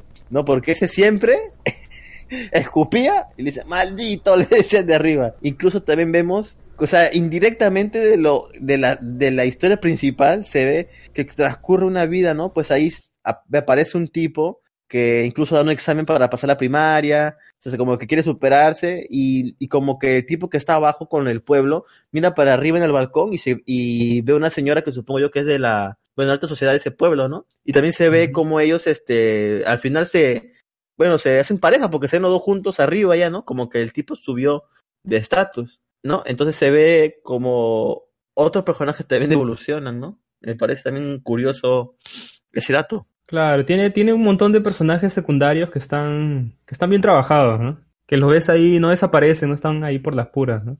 Yo creo que el, el, el, el fin de esos personajes secundarios es de que, de que sientas esa, esa parte entrañable, ¿no? De, igual que te puede pasar a ti en tu cuadra, de repente hay algún loquito que tú te acuerdas que está por ahí, ¿no? El loco, el loco palo, ¿no? Algo así, el loco payar, ¿no? No, claro, ahí también hay un loco. También Claro, ahí hay también un- hay- claro, claro, hay un loquito, el loquito de la plaza, que a las 12 decían, váyanse de mi plaza, es mi plaza, está cerrada la plaza, ¿no? Claro, incluso hasta el final. hasta, hasta el final, ¿no? ese loco vio más que todo, ¿no? ¿Verdad, no? Claro, es el, el, el, el loco está hasta el final, ¿no? No, y también está, este, bueno, el, el, el, el, el Napolés que se ganó la, la, ¿cómo se llama? La lotería, ¿no? Se ve este, también. claro, el Napolés que se ganó la lotería y, y vio, pues, ¿no? Que el único medio de entretenimiento del pueblo se había, había tenido un accidente, ¿no? Y él decidió, pues, invertir, ¿no? Y lo hizo bien, ¿no? Porque duró muchísimos años. Y creo que... Pero terminó con pérdidas. Inclu- Porque terminó quebrando Pues, también el negocio. Claro, al final, obviamente, pues no, porque es lo que pasa con todo este tipo de, este, ¿cómo decirlo?, de negocios, pues cierran para abrirse otros nuevos, pues, ¿no?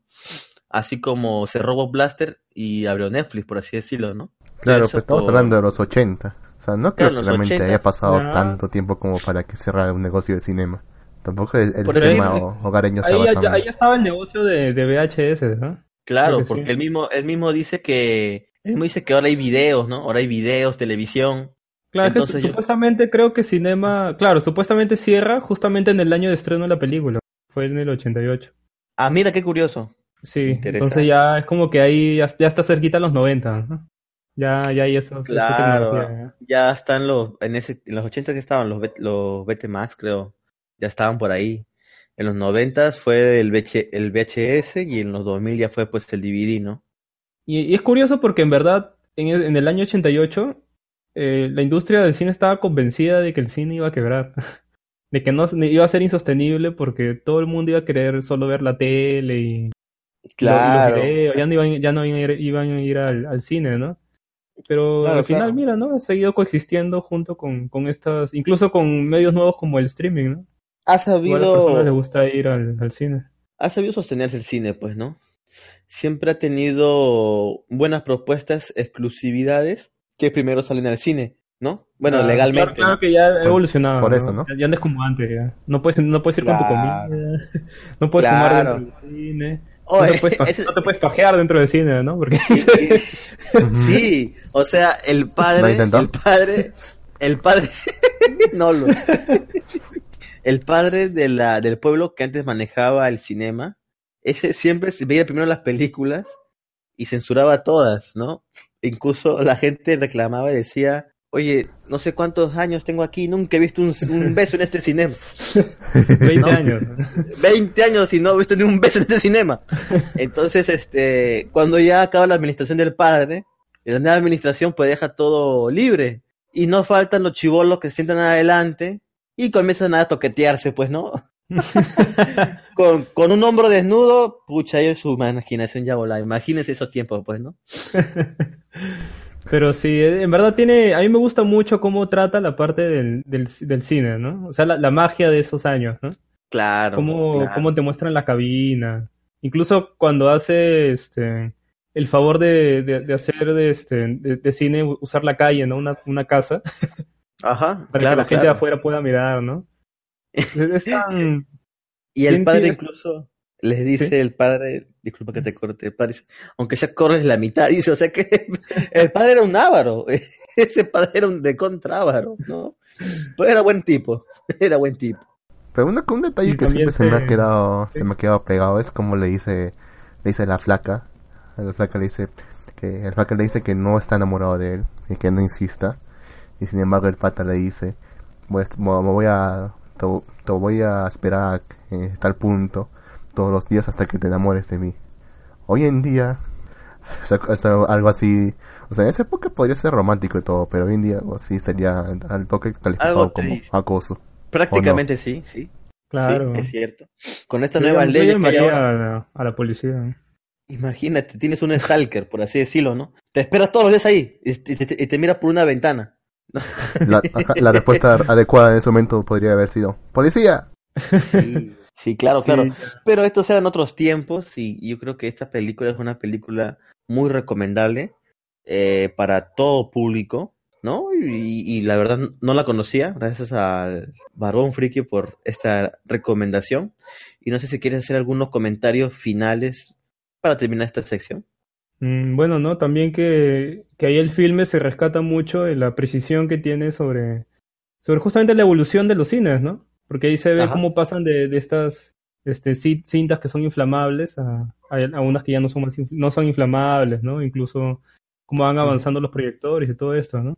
Pero eh, en sí, eh, a, a pesar de que se trata, trata mucho del cine, es como que no es el aspecto tan principal, ¿no? Son, son las vivencias y, y el añoramiento de alguien por sus tiempos pasados, ¿no?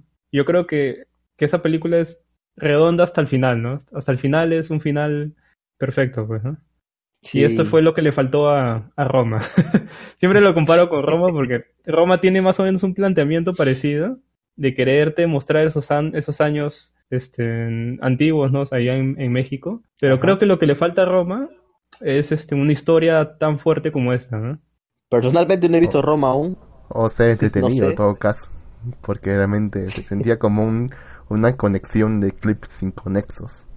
Yo lo sentía así. Sí, sí, la verdad es, es, no sé, es como el día al día, es el, el día a día de, de esa época, güey.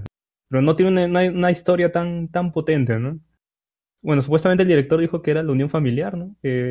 Ahí se ve, ¿no? Pero no, no es tan potente como, como esta película, pues, ¿no? Que te deja muy claro y te graba ahí en tu corazón qué cosa te quiere decir, pues.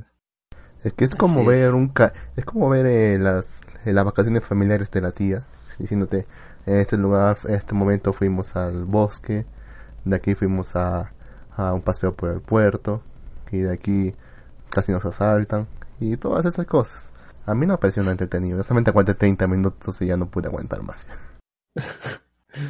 Sí, lo que dice Lux tiene, tiene razón, Eh, ¿eh? Es como, como cuando tu tía te muestra tu- sus fotografías de viaje y Cinema Paradiso es, es esa historia entrañable que te ha contado tu, tu abuelo, pues, ¿no? Una vaina así. Precisamente. Damos por finalizado esta sección. Eh, muchas gracias por, por la recomendación. Balón Friki, ¿dónde lo podemos encontrar usted? Ah, bueno, a mí me pueden encontrar en, en Arenales Podcast, que está en iVoox, en Spotify, en iTunes. También eh, se transmite por Japan Next, en la misma radio que se transmite Malvivir.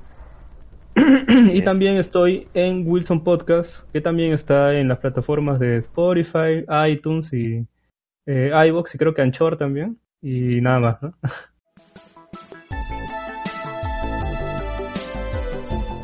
La Ciencialista en Invita a la Casa. Noticias frescas sobre ciencia, charletas, entrevistas y divulgación científica con otro punto de vista. Posología mensual y sin efectos secundarios. La Ciencialista.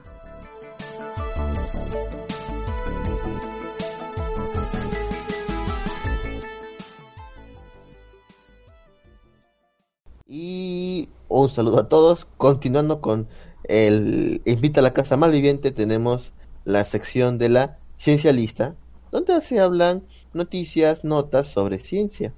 Y ya que estamos con esta serie tan buena que ha sacado HBO sobre Chernobyl, vamos a hablar un poquito sobre este incidente nuclear que prácticamente es uno de los mayores sucesos, este, o sea, junto al, al de Fukushima de Japón, del 2011, es el más grave en la escala internacional de accidentes nucleares.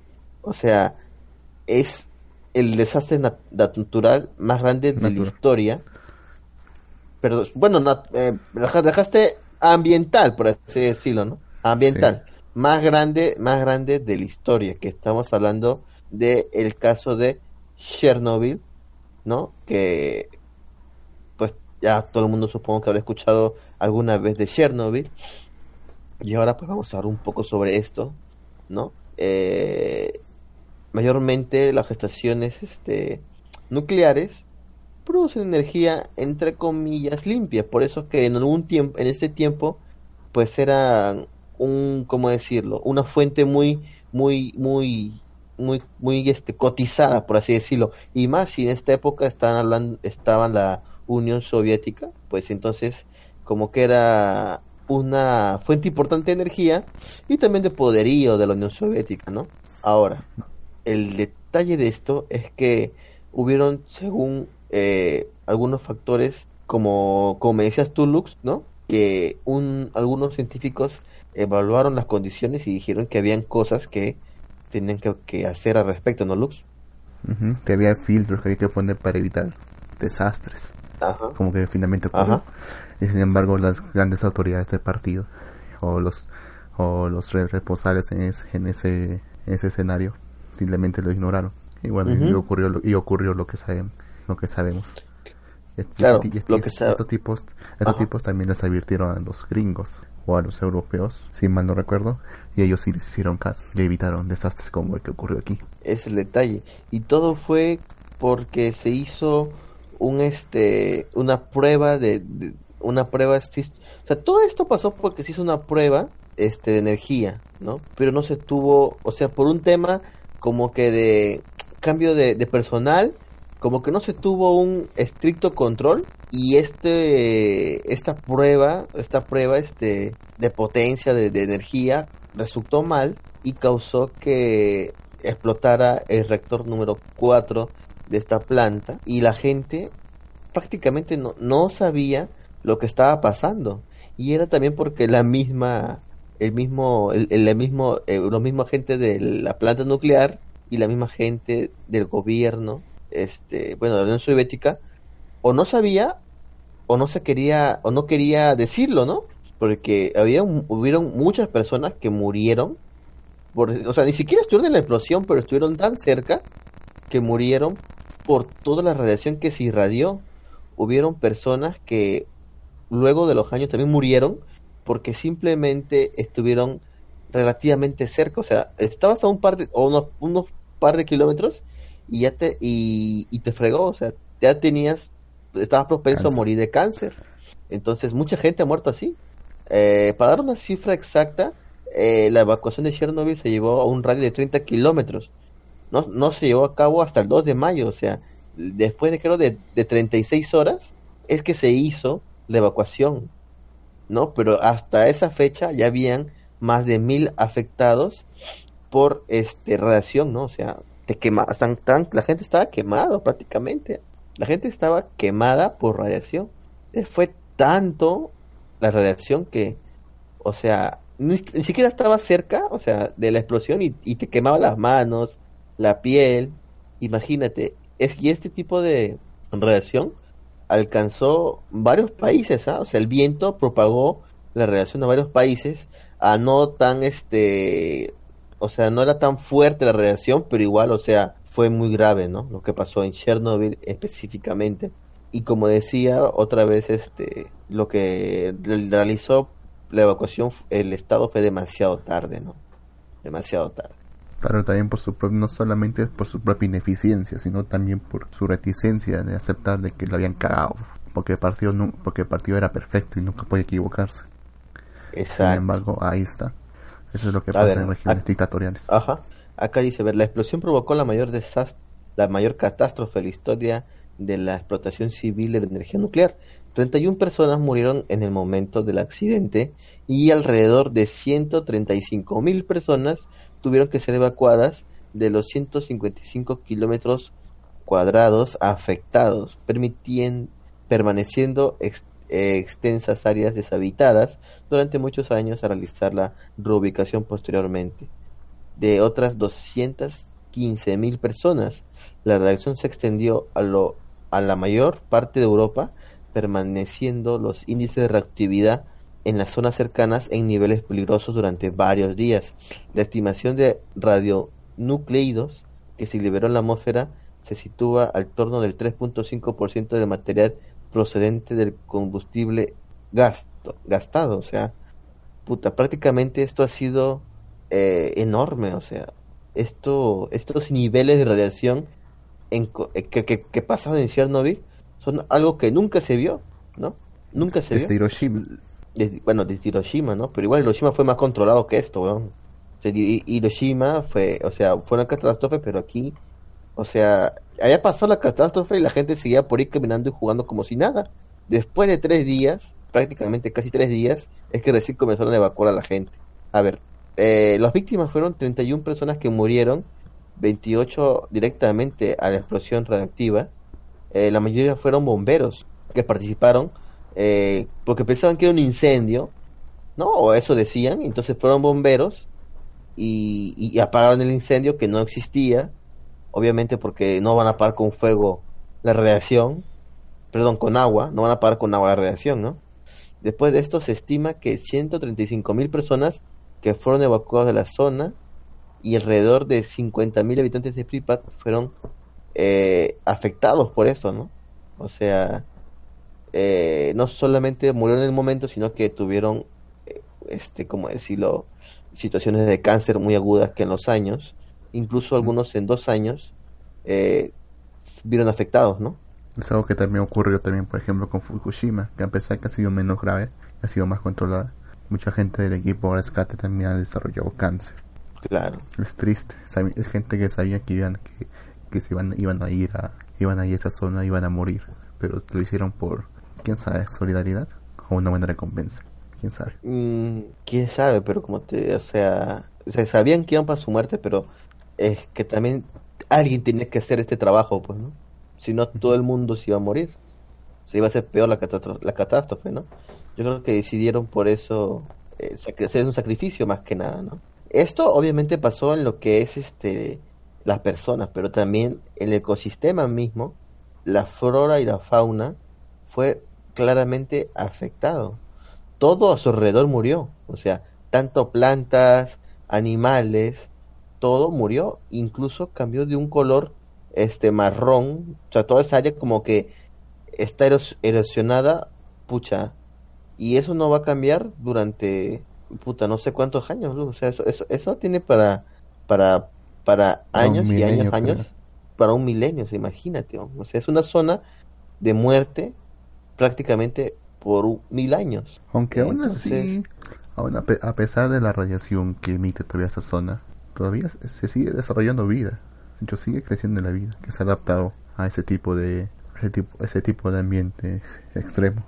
Y seguro se va a seguir, va a seguir mutando y cambiando la vida hasta que logre permanecer. Yo creo que sí. Sí, la vida siempre se abre camino. La vida siempre se abre camino. Tú lo has dicho. En todo caso, Pero bueno, eh, a, raíz de la serie de, de HBO de Chernobyl, se ha visto una explosión turística de este lugar. ay Dios Uno- mío, la uno- gente uno- uno es capaz de entender por qué no es una buena idea ir a visitar este lugar y mucho menos Ajá. tomarte fotos, fotos con paños menores en este lugar, como muchos influencers de Instagram han estado haciendo y que luego se van a arrepentir cuando lleguen a sus respectivos hogares y, se encuentren con un quiste. Pero mejor, el mundo se limpia así. Pero bueno, no, este es, este es, este es un caso muy serio y, o sea, más que nada la serie es muy buena, pero sirve para tomar conciencia. Yo doy gracias, yo doy en serio, doy gracias que Perú no tenga una planta nuclear porque hace tiempo la habíamos reventado, Sí, y tenemos- así que de mejor. hecho, sí tenemos, sí tenemos, Tenemos, una planta nuclear. tenemos, tenemos una miniatura prácticamente en comparación Pero con otras plantas nucleares. Claro, Pero pero, sí. siempre puede ocurrir un accidente. Lo bueno es que eh, en Occidente tenemos estándares muy elevados para todo lo que es energía nuclear.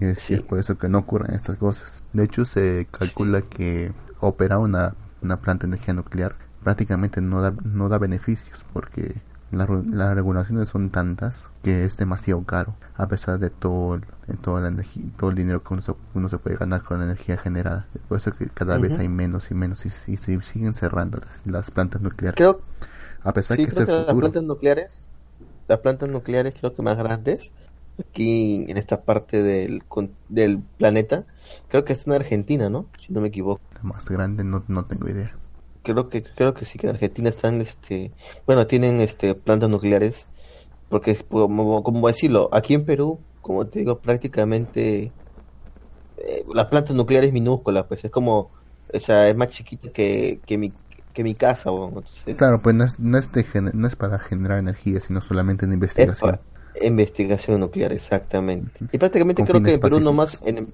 en Perú hay solamente un físico nuclear de todas maneras. Sí, en realidad sí, o sea, los físicos nucleares que sí hay, hay- habrá, pero obviamente hay peruanos físicos nucleares, pero sean otros países, porque aquí pues no tienen chamba. Solamente hay ¿Estarán pagando un bien? físico nuclear. Supongo que sí, bueno, o sea, no cualquiera es físico nuclear, ¿no? sí pero si no hay más física nuclear es, es que no le están pagando bien eh, pues se van del país, pues, porque aquí, aquí no hay plantas nucleares para poder trabajar. Solamente hay uno que es creo Modesto Montoya, que es uno de los físicos más relevantes del Perú. Si, si tuviéramos más recursos, si nos saliéramos del tratado, podríamos desarrollar nuestras propias armas nucleares. De hecho, Uh, tenemos, ay, que sí, hacerlo en ya- algún- tenemos que hacerlo en algún momento, porque es peligroso. En algún momento, en algún momento. Pero bueno, Lux, creo que a esta sección, lamentablemente no, te- no tenemos, bueno, tenemos este conocidos, incluso tenemos a un estudiante de física, y hubiera sido interesante poder este, invitarlo, pero los tiempos no se dieron, y tal vez en algún momento hagamos una sección sobre esto en nuestro propio programa, ¿verdad? Es un tema muy interesante en realidad. Como último apunte, quisiera notar que aparentemente en Francia tienen la idea de que en los próximos 20 años van a cerrar todas sus plantas nucleares o reducirlas a la mitad en todo caso. Ya tras mira. todos estos problemas y teniendo en cuenta que tampoco es muy rentable por las regulaciones, van a terminar cerrando todas. Y además, sumando eso de que va a haber escasez de petróleo, porque se vaya agotando todavía más, nos vamos a encontrar una, nos vamos a encontrar una- ante una crisis energética bastante fuerte. Bastante fuerte. Si es que, si es que no, si es que no alguien descubre la, la fusión fría, no, vamos a morir todos. Eh, pero como, como el consumo eléctrico y energético sigue creciendo, nunca deja de crecer, y los recursos se van agotando, esto solo puede terminar de una forma. Volvemos a la edad de piedra, peón. Sería No, lo único que nos salve. Ya encontraremos Hay alguna forma. películas, hay, hay tantas películas sobre ese tema, sobre que volvemos a la edad de piedra, posapocalípticas, que uno no sabe. weón. Tal vez sería lo más recomendable para que el planeta, para que el planeta siga, siga continuando actualmente. Pero bueno, Lux, ha sido un tema muy interesante y yo creo que damos por cerrada esta sección de la ciencia lista. Y nos vemos en la siguiente sección. No se olviden, somos Invita a la Casa Malviviente, una parte de la eh, una, una, es- somos un podcast de esta colaboración entre podcasters de varios países hispanohablantes, ¿no? En este caso estamos invitando al podcast español Invita a la Casa. Vayan a escucharlo, están en iBox, también están en Spotify. Pueden escucharlo ahí y decirnos qué tal lo hemos hecho. Espero, no creo que tan bien como ellos, porque ellos sí toman un bastante tiempo para hacer su programa y se nota reflejado en la calidad de él. Pero bueno, con eso damos por terminado esta sección. Un saludo.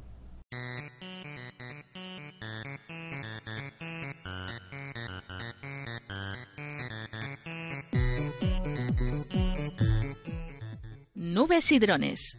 Un kilo de tecnología distendida. Cuarto y mitad de dos puntocerismo. Su puñadito de redes sociales, una pizca de podcasting y otras mancias. Nubes y drones.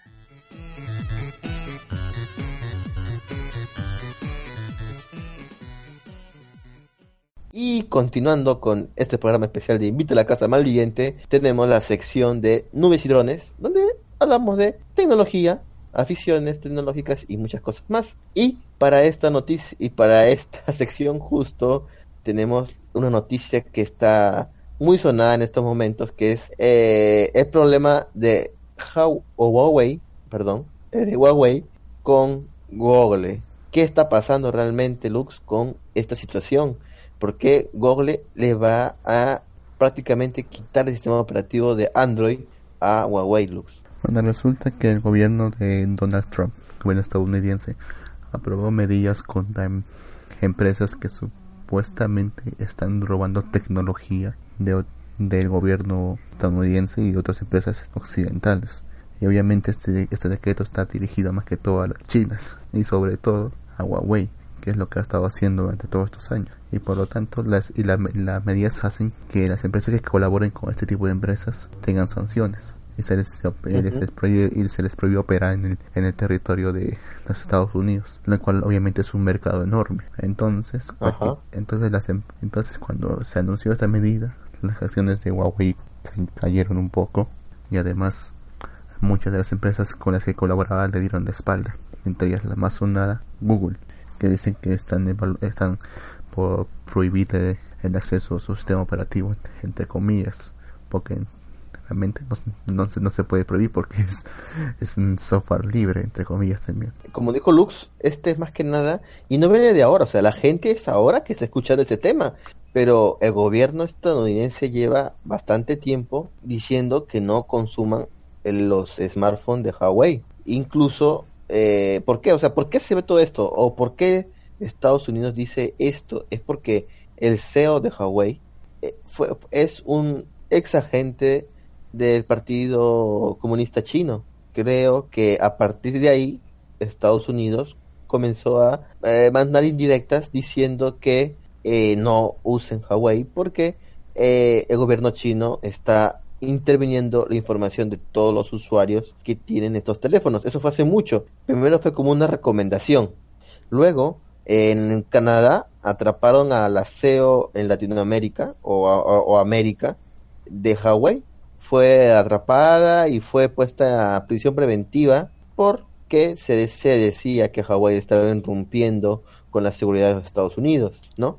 Entonces, de la, o sea, que la tiene jurada Hawái ah, desde hace tiempo, ¿ah? Y ahora esto fue lo más fuerte, que más que nada Google o Google no quiso, o sea, él no quiere separarse de Hawái en realidad, pero se ve amarrado de manos por el gobierno estadounidense, ¿no? Que, como dijo Lux, es pues eh, el que en realidad mueve los hilos detrás de este teatrillo, por así decirlo, ¿no? Incluso varias otras organizaciones que incluso no son de Estados Unidos, que son organizaciones eh, de, Gran Bretaña, como la organización MicroSD, que la yo no sabía que existía, y la, la otra como la de Bluetooth, que tampoco, y la de Wi-Fi, que no sabía que existían, pero según que también le iban a quitar estas tecnologías, siendo no, y esas, y eso que estas no son de Estados Unidos, pero pertenecen a la, pues, a la sociedad que tienen este eh, cinco países, pues, ¿no? Entonces, este, la cosa es que Huawei, pues se veía mal,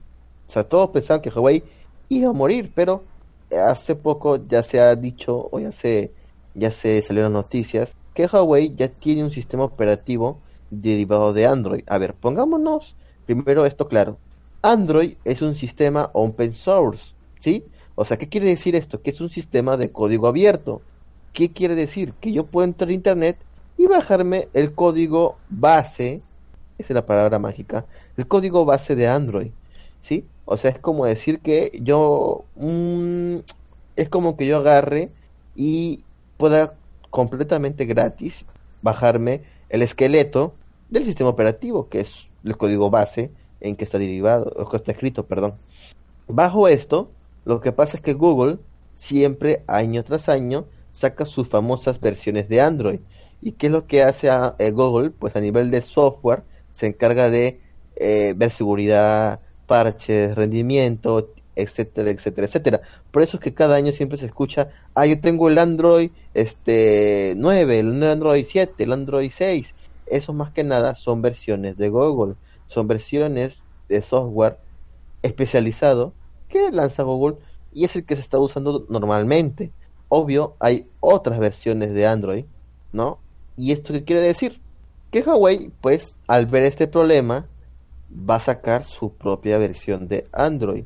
No necesariamente otro sistema operativo, sino que es Android, pero con otra carcasa, por así decirlo. Porque se basará en el open source de Google.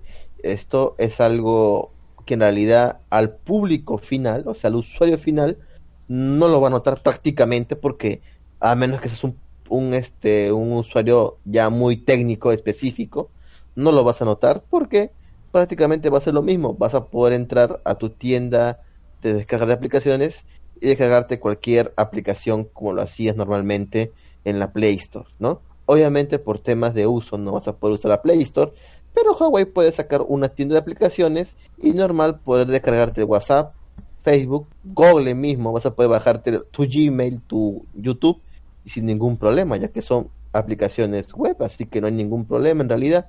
Y al parecer, ya los Estados Unidos, al ver este tipo de situación, dio un paso para atrás, porque comienzo, el primer paso para atrás que dieron fueron darle tres meses de prórroga, entre comillas, y ahora ya hicieron un salto para atrás, diciendo que después de estos tres meses les den tres años de prórroga.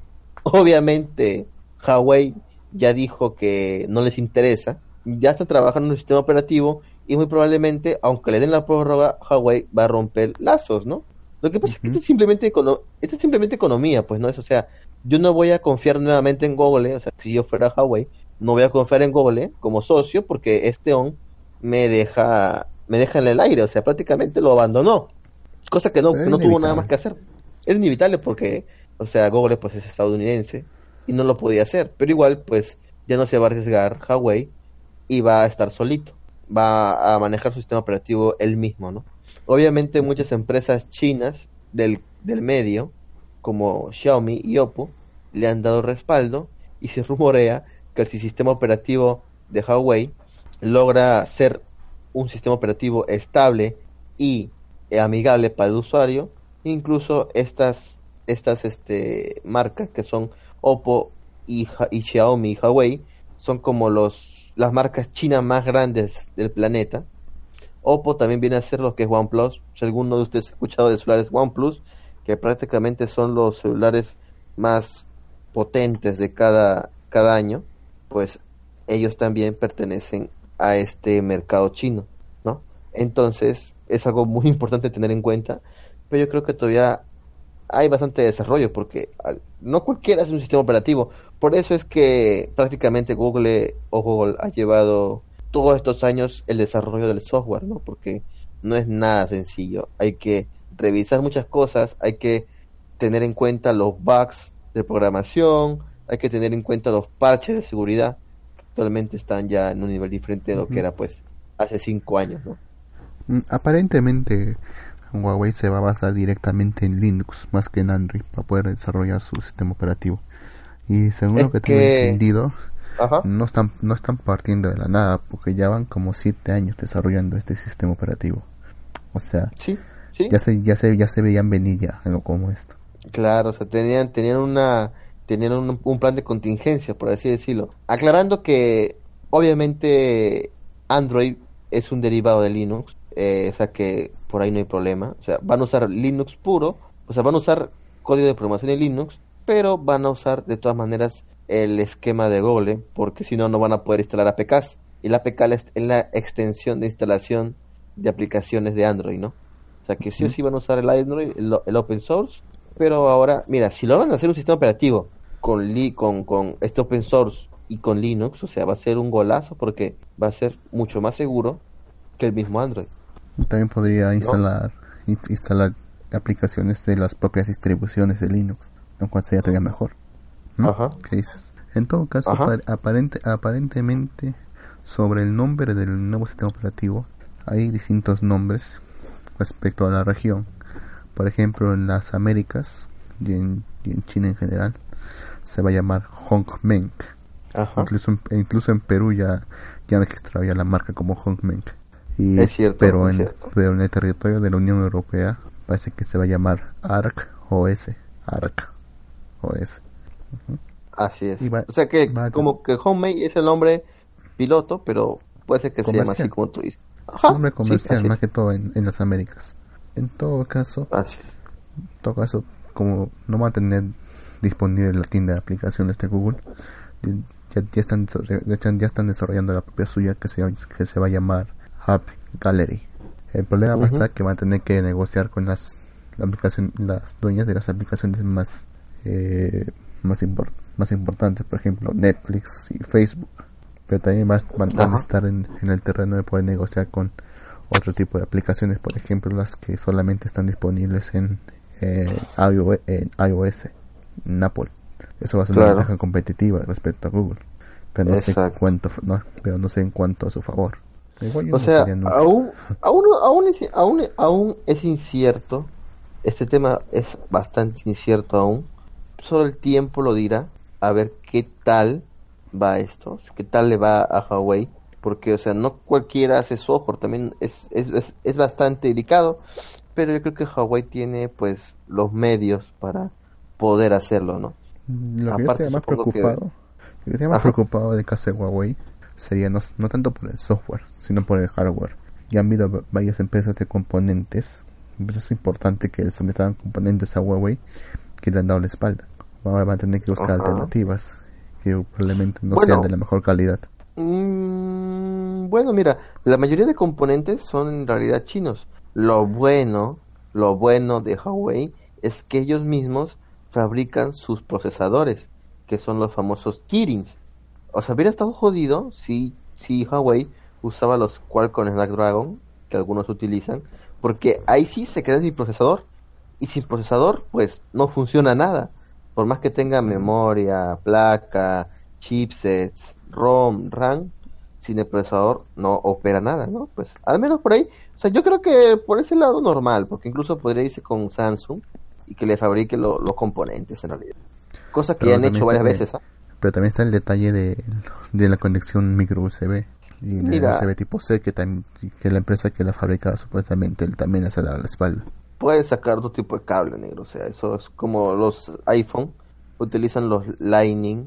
Ahorita, eh, ahorita se está, se está más o menos eh, homogenizando recién el tipo C y ni tanto porque aún sigue usando bastantes micro SD, pero bueno. Yo lo uso todavía, sí. Pero Claro, el- yo también lo el- uso. El detalle, el detalle está pues justamente el tipo de mercado que apunta Huawei. Huawei apunta a un mercado que pueda disponer de él, más que todo por sus precios competitivos. Y sin embargo, Ajá. sin, em- y sin embargo, Apple apunta al mercado del postureo. A gente que no le interesa pagar tanto solamente por tener el nuevo celular de la marca. Solamente por decir yo tengo un Apple y tú no.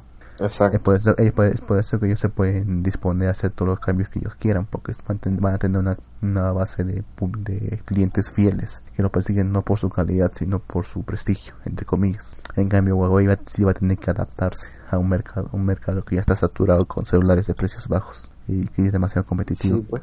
En ese sentido, se estaría más fregado Huawei.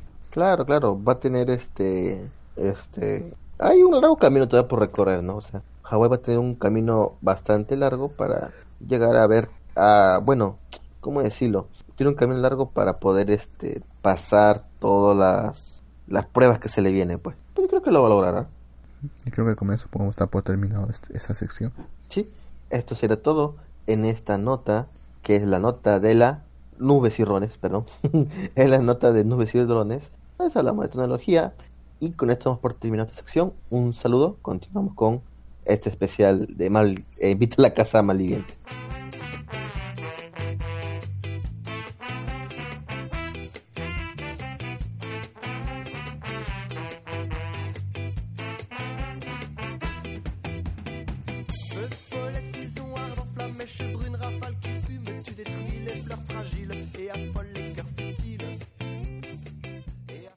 Y con esto damos por terminado este podcast especial de Invita a la Casa, edición Malvivir. Eh, pues ha sido algo entretenido y diferente hacerlo porque nosotros normalmente cuando grabamos nuestros programas pues lo hacemos ante una radio online y ya luego lo pasamos al, al formato podcast. Entonces es, es, es interesante cómo hemos hecho este programa porque hemos tenido que realizar una investigación de los temas, más o menos eh, conocer algo y luego pues grabarlo por partes, ¿no? Que ha sido interesante esta esta experiencia. ¿Qué te pareció a ti, Lux? Interesante por lo menos y también bastante ent- entretenida, aunque sí extenuante, eso sí. Eso sí, yo creo porque no estamos acostumbrados a realizar este tipo de tareas, como que Maldivir se lleva las cosas con más con más eh, tiempo, no, ¿cómo decirlo? Más relajados, por así decirlo. Improvisado Pero ha sido sí. También improvisado, pero ha sido en serio un gusto. Gracias a los chicos de Invita a la Casa, un saludo para todos ellos. Yo sé que eh, estaban esperando con ansias nuestra invitación. Espero que haya sido de su agrado. Hemos tratado de hacerlo bien, no sé qué tan bien lo hemos hecho, pero espero les haya gustado. Y gracias a todos por escuchar este programa, el Inter Podcast 2019.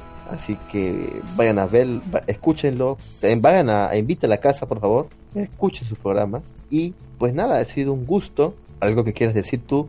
Por último, Lux. Me gustaría participar, no sé si hablo por ti también, pero me gustaría participar más en más eventos como estos, a pesar de que ya han anunciado que va a ser el último de este año. Hasta ha sido de lo más interesante.